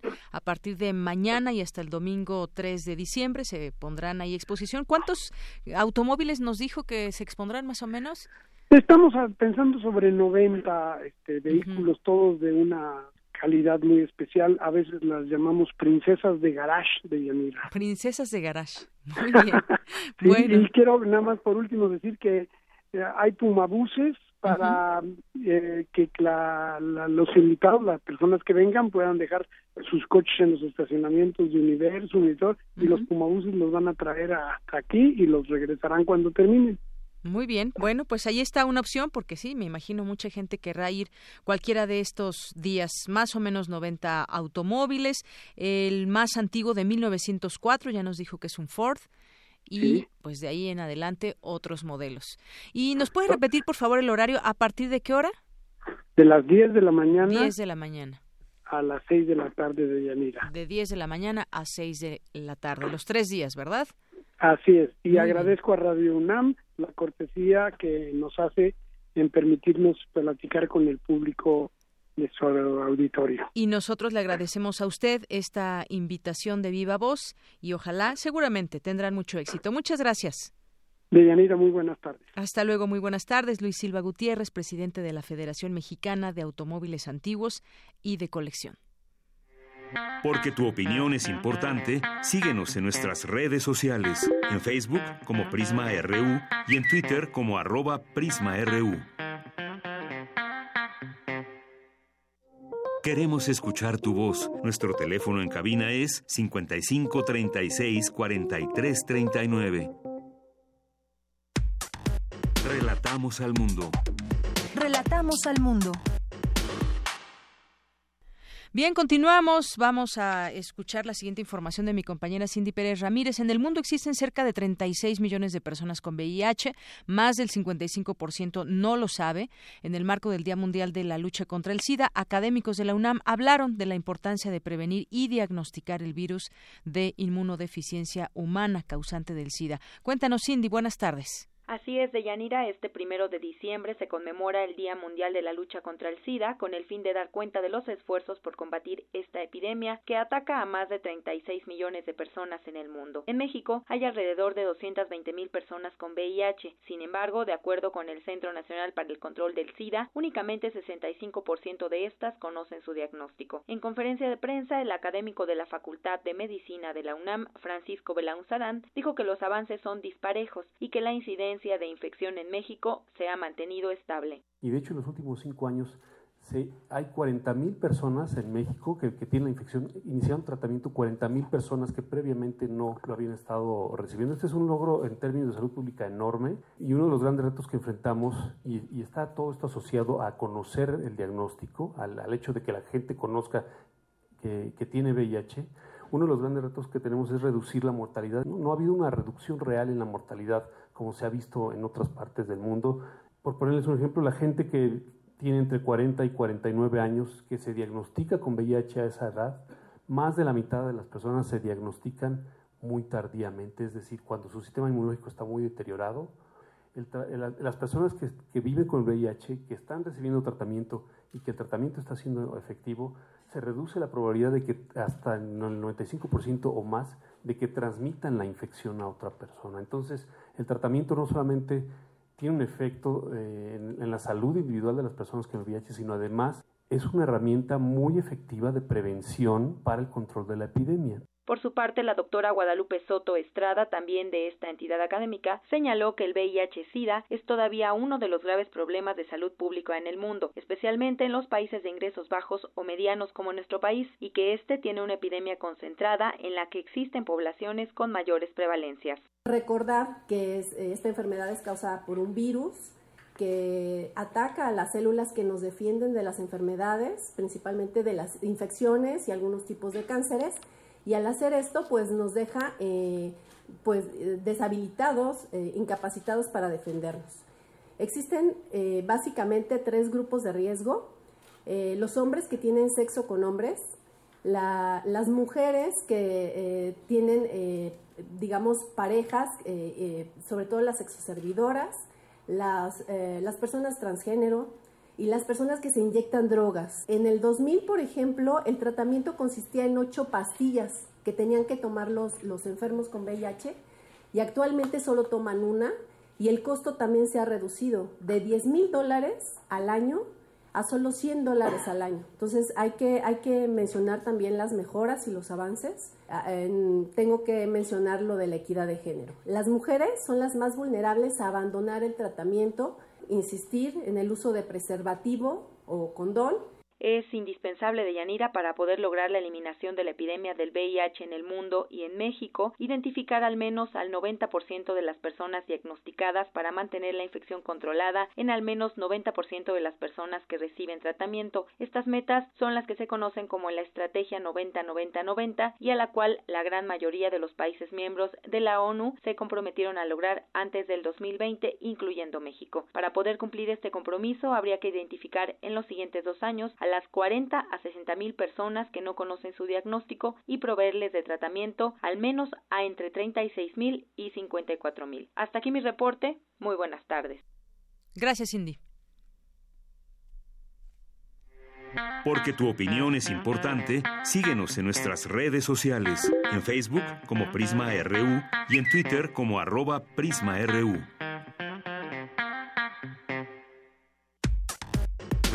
Relatamos al mundo. Relatamos al mundo. Escucha la Feria Internacional del Libro de Guadalajara por Radio UNAM.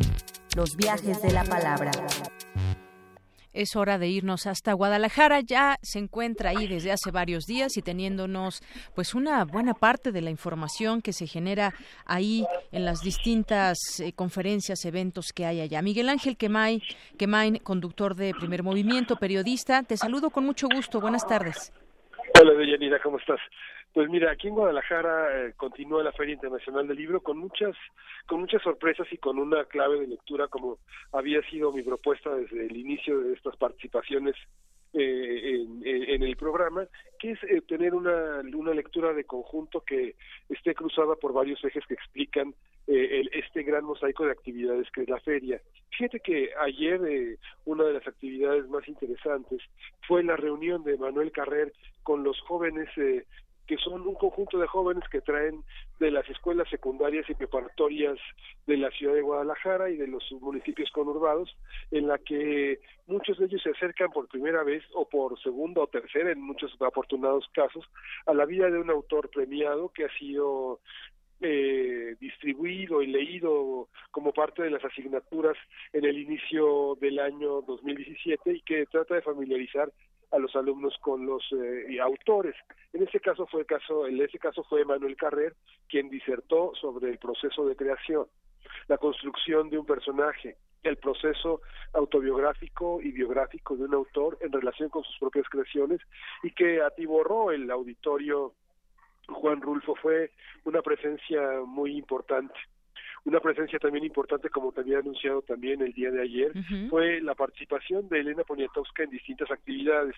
Una de ellas, una de ellas fue la participación, la participación que tuvo con Soledad Puerto. La Soledad Puerto es una es parte de las invitadas de Madrid, junto con Almudena Grandes, Belén Gopé y Marta Sanz, que están presentes en la FIL. Y esta presencia de Elena Poniatowska con Soledad Puertolas se complementa con una reunión que tuvieron hoy Vicente Molina Foch con Ray Loriga, con algunos periodistas. Fíjate que uno, uno de los aspectos muy importantes en esta cronología madrileña es la presencia de una capitalidad dominada por el autoritarismo, por el franquismo, que le dio un sello particular a Madrid y que permitió que muchos autores, como Rafael Sánchez Perlosio, como Rosa Chacel, como Juan Goitisolo, fueran eh, José María Gelbenzu, José María Merino, fueran publicados en México por las editoriales mexicanas, fundamentalmente por Joaquín Mortiz, eh, ese sello que no solo recogió lo más importante de la literatura mexicana de los 60, sino también de la española.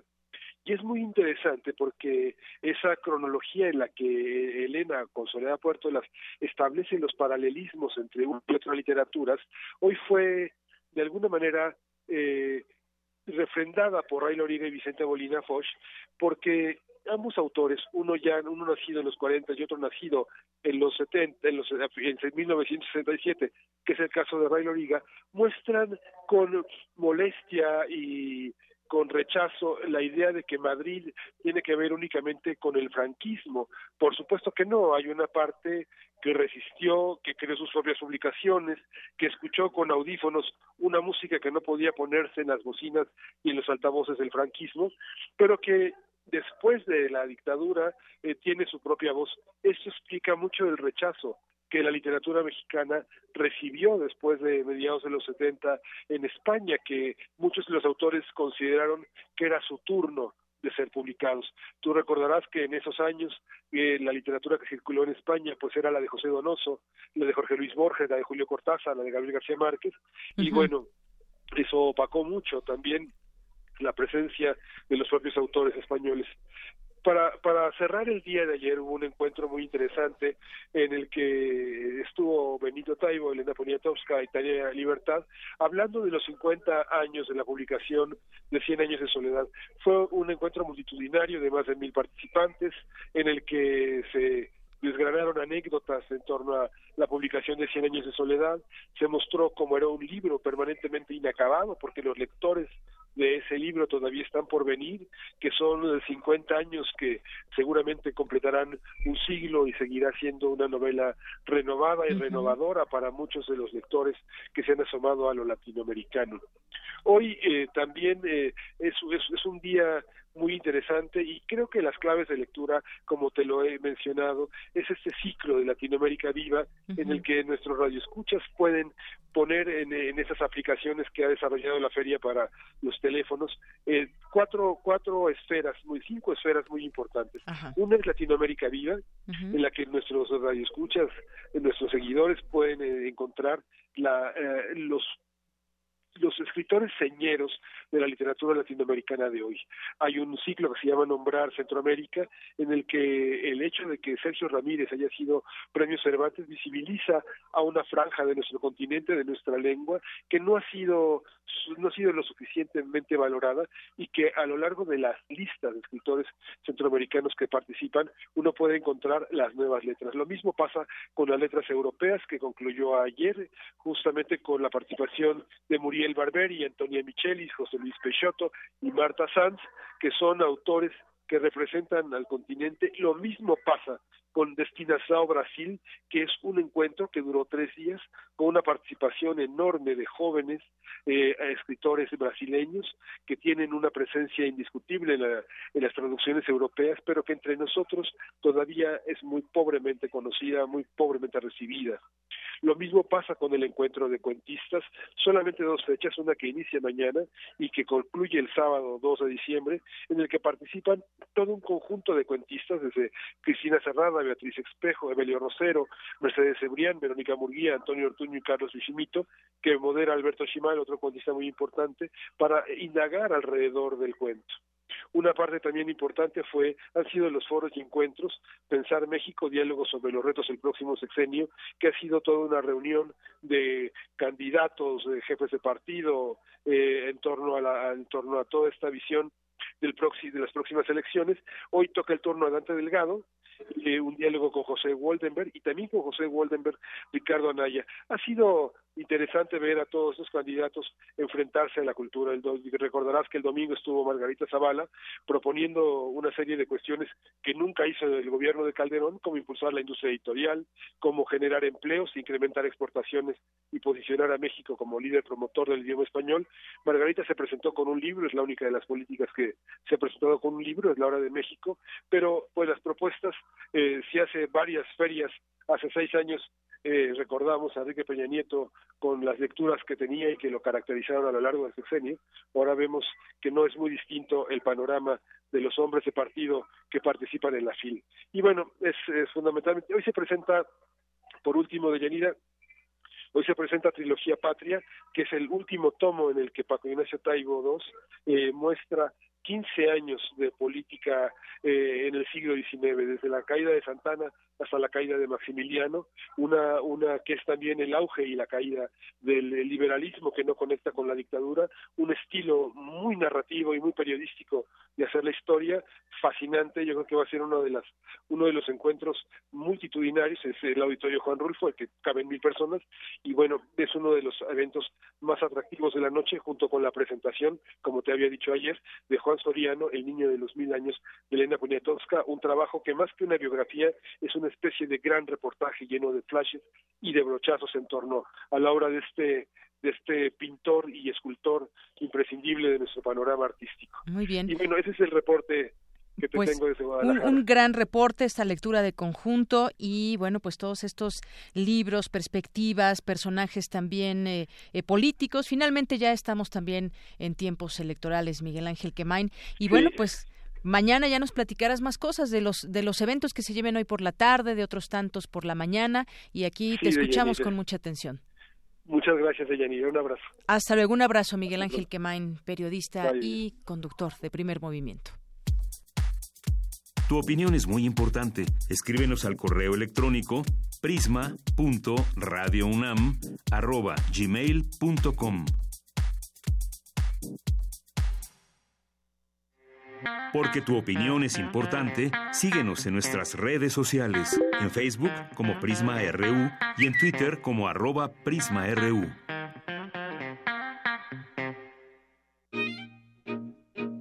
Melomanía RU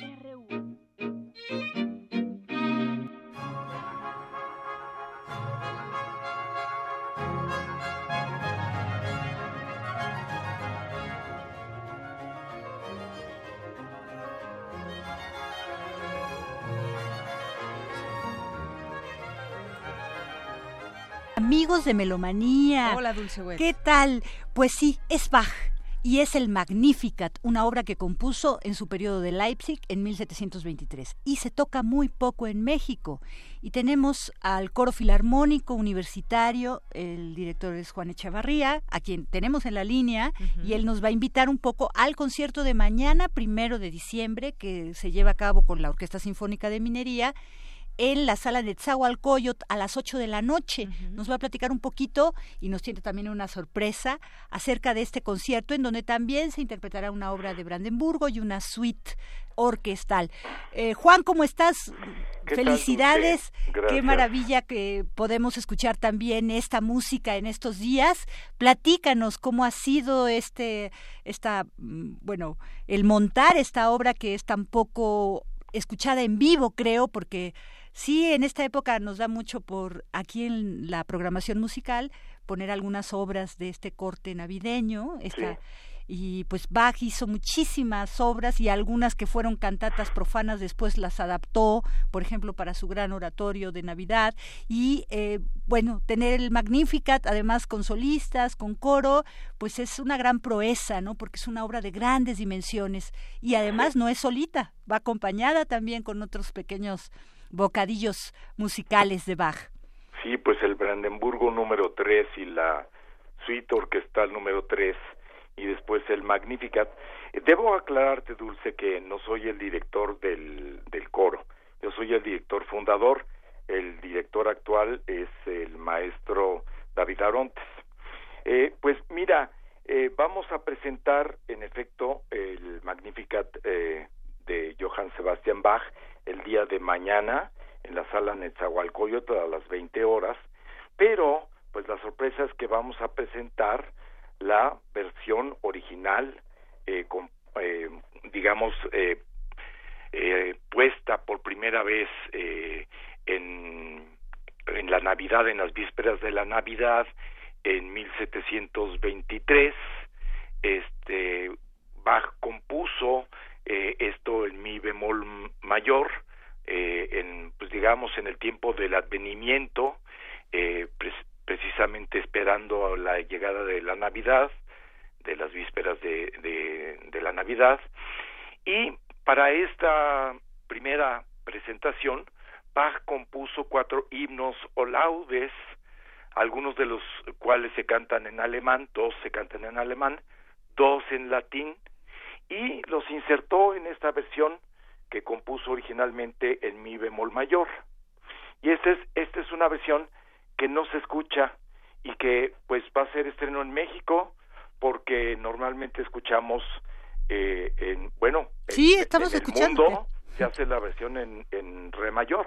Esa es la que escuchamos con Sí. Gerrebegue, el, vo- el sable vocal y la capela real, que es Sí. al entrar tú. Y entonces, bueno, pues esto va a ser una, un, gran bocadillo, como dices tú, este, escuchar esta versión eh, poquísimo escuchada, eh, de hecho en el mundo, casi nadie hace esta versión original para las vísperas de Navidad. Y bueno, pues eh, dirige Leo Kremer, un eh, famoso director alemán, especialista en el barroco y en Bach. Eh, cantan los solistas del Estudio de Ópera de Bellas Artes, Liliana Águilas Ocho, Penélope Luna, sopranos, Frida Portillo, mezzosoprano, Edgar Villalba, tenor, y Rodrigo Urrutia, bajo barítono. Es con el coro filarmónico universitario, eh, cuyo director es David Arontes y cuyo director asistente es José Luis Sosa. Y pues los invitamos a que vayan y este eh, nos escuchen eh, en esta extraordinaria eh, versión. Espero que les guste y que lo hagamos bien y que este nos comenten después cómo eh, cómo les pareció. Y bueno, eh, además, pues el- les ofrecemos tres pases dobles eh, para la función del viernes eh, eh, a las personas que pues tú tú nos vas a decir, ¿verdad? Sí, que se comuniquen al 55 36 43 39. Nuestro teléfono habitual, 55 36 43 39. Nos están ofreciendo tres pases dobles para el concierto de mañana, las otras dos obras previas de Bach antes de este Magnificat, en esta versión original de 1723 en mi bemol mayor en lugar de todas las que oímos en re mayor. Bueno, no sé, las tonalidades de sol y re siempre son como con mucha sonoridad, no sé por qué que tienen los armónicos. Quizás esto podría parecer pecata minuta, pero no lo es para quien este ya está verdaderamente ya se fueron dos, ya nada más falta uno y pues ya casi con eso nos vamos. Dejaremos un poquito también de la música para que los oídos de nuestros melómanos escuchas atentos a esta sección, pues este se vayan haciendo agua a los oídos y se vayan animando, ¿no? Con este además con este regalo. claro, Pues muchísimas gracias, Juan, pero sí cantas, ¿verdad? Sí, yo canto. Ah, fantástico. este, debajo ahí me van a ver un peloncito ahí, eh, este, en, en, en primera fila del coro. Fantástico. Un gran abrazo, muchas felicidades y nos estamos escuchando mañana. Yo sí voy a escucharlos. Gracias, Dulce. ¿De qué? Hasta luego. Hasta luego. Gracias. Queremos escuchar tu voz. Nuestro teléfono en cabina es 55 36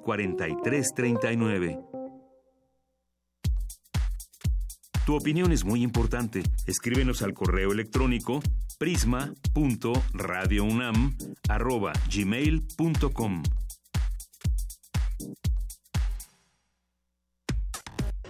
Prisma RU. Relatamos al mundo.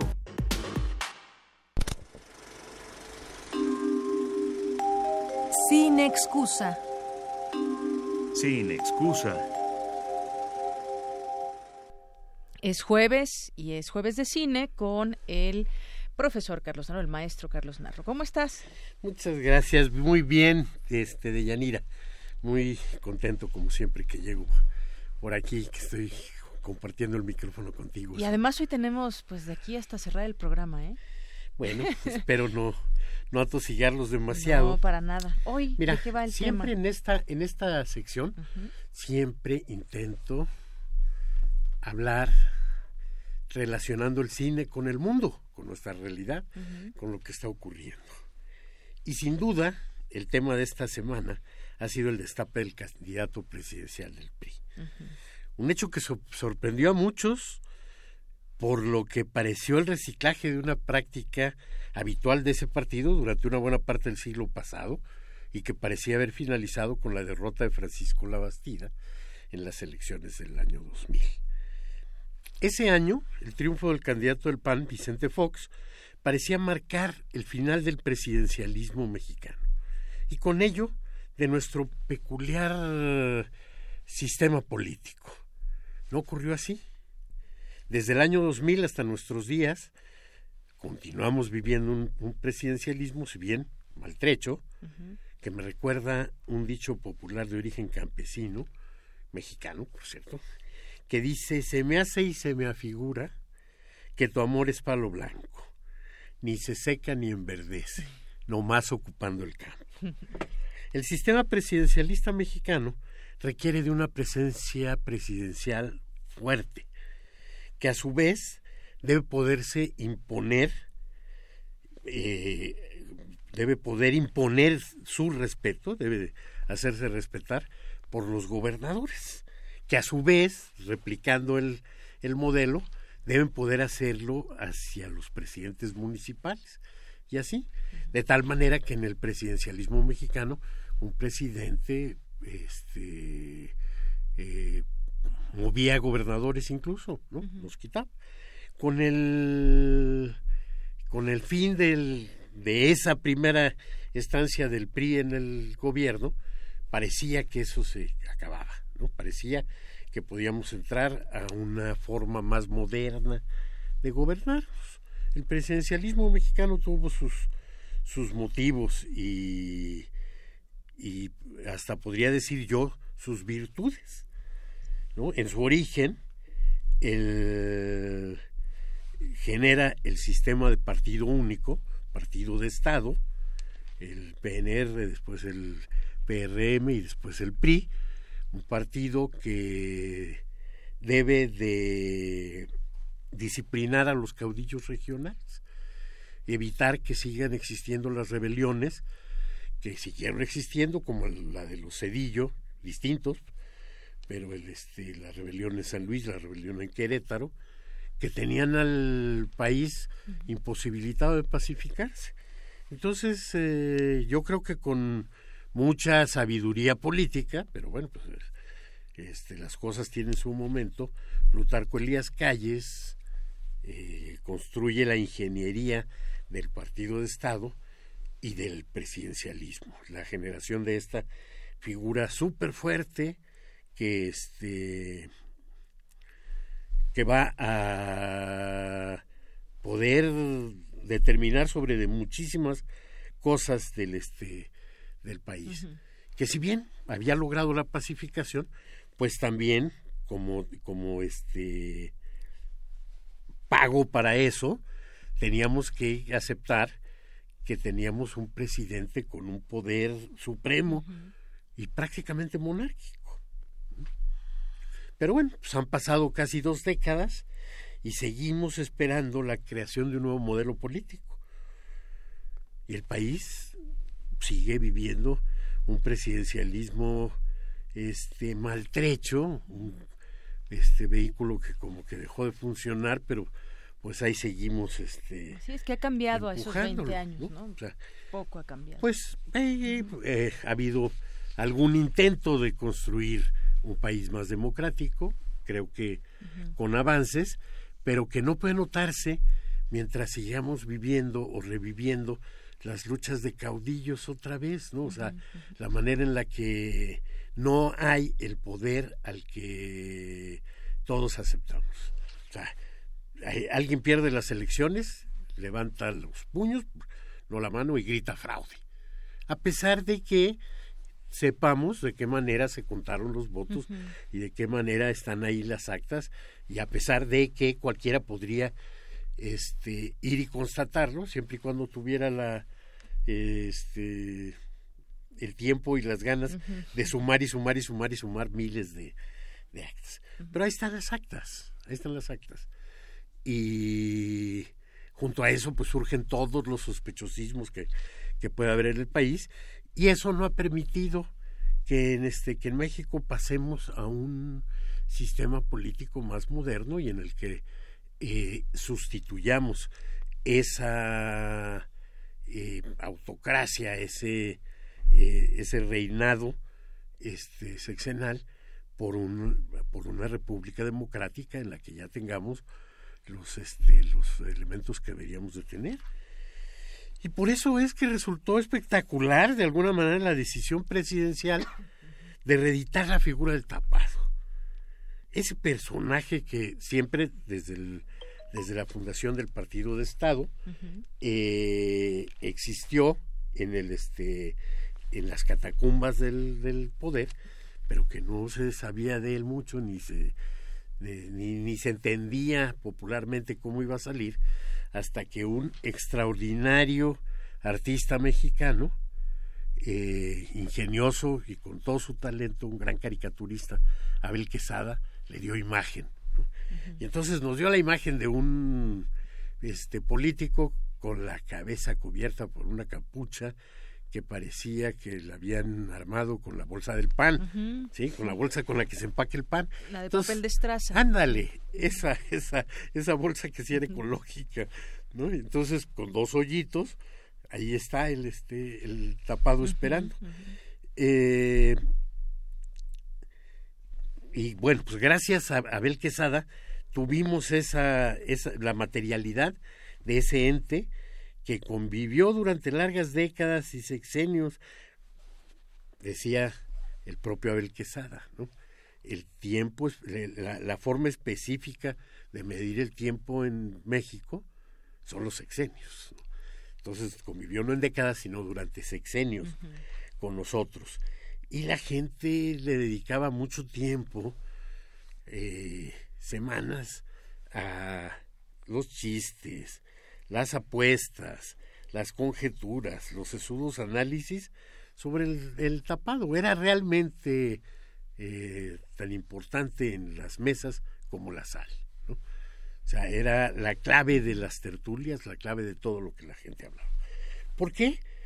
Pues porque el, el destapar al, a este personaje, el quitarle la capucha, el que a través de un acto casi mágico en el que de pronto este, llegaban y tocaban a la puerta de, de este, del futuro, eh, las fuerzas vivas, el, el, los sindicatos, las organizaciones campesinas le tocaban y le decían, usted es el candidato del partido, a usted lo, Claro, porque además el, destapado era seguro que ganara en esos en esos no, pues tiempos, ya, sabíamos. ya, se sabía que era el próximo presidente. Era el próximo presidente. Entonces tenía algo de sentido toda esta parafernalia del este del, del tapado. Y ahora quizás sea una pequeña diferencia que no tengamos esa certeza. Yo creo que ya no hay esa certeza.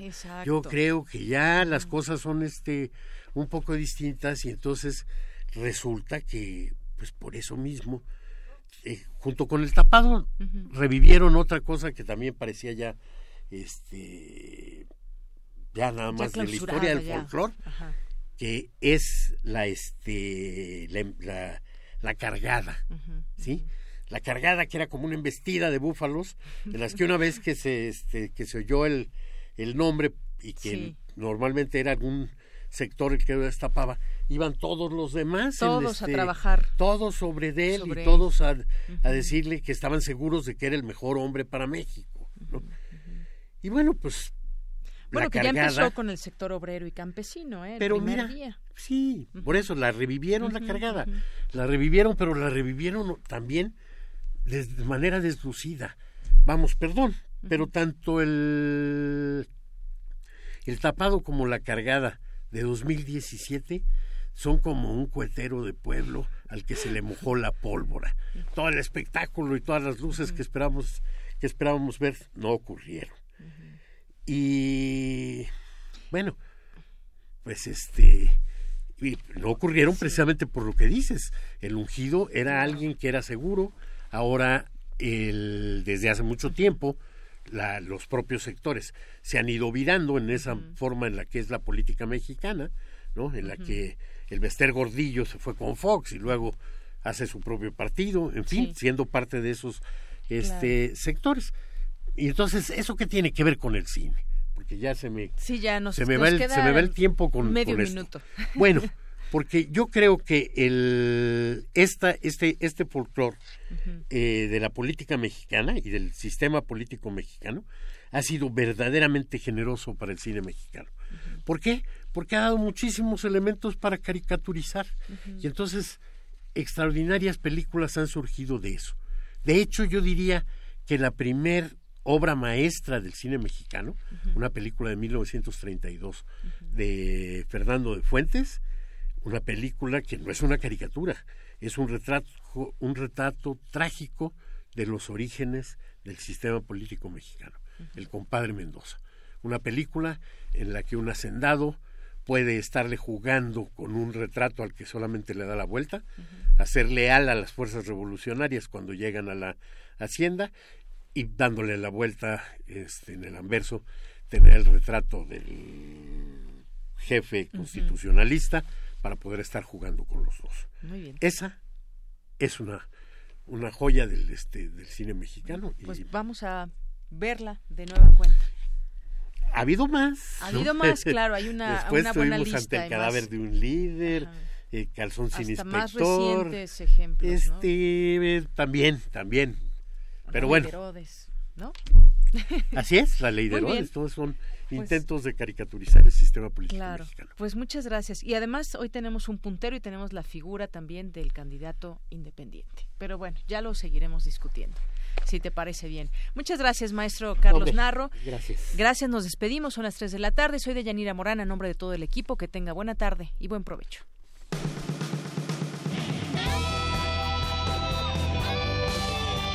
Prisma RU. Relatamos al mundo.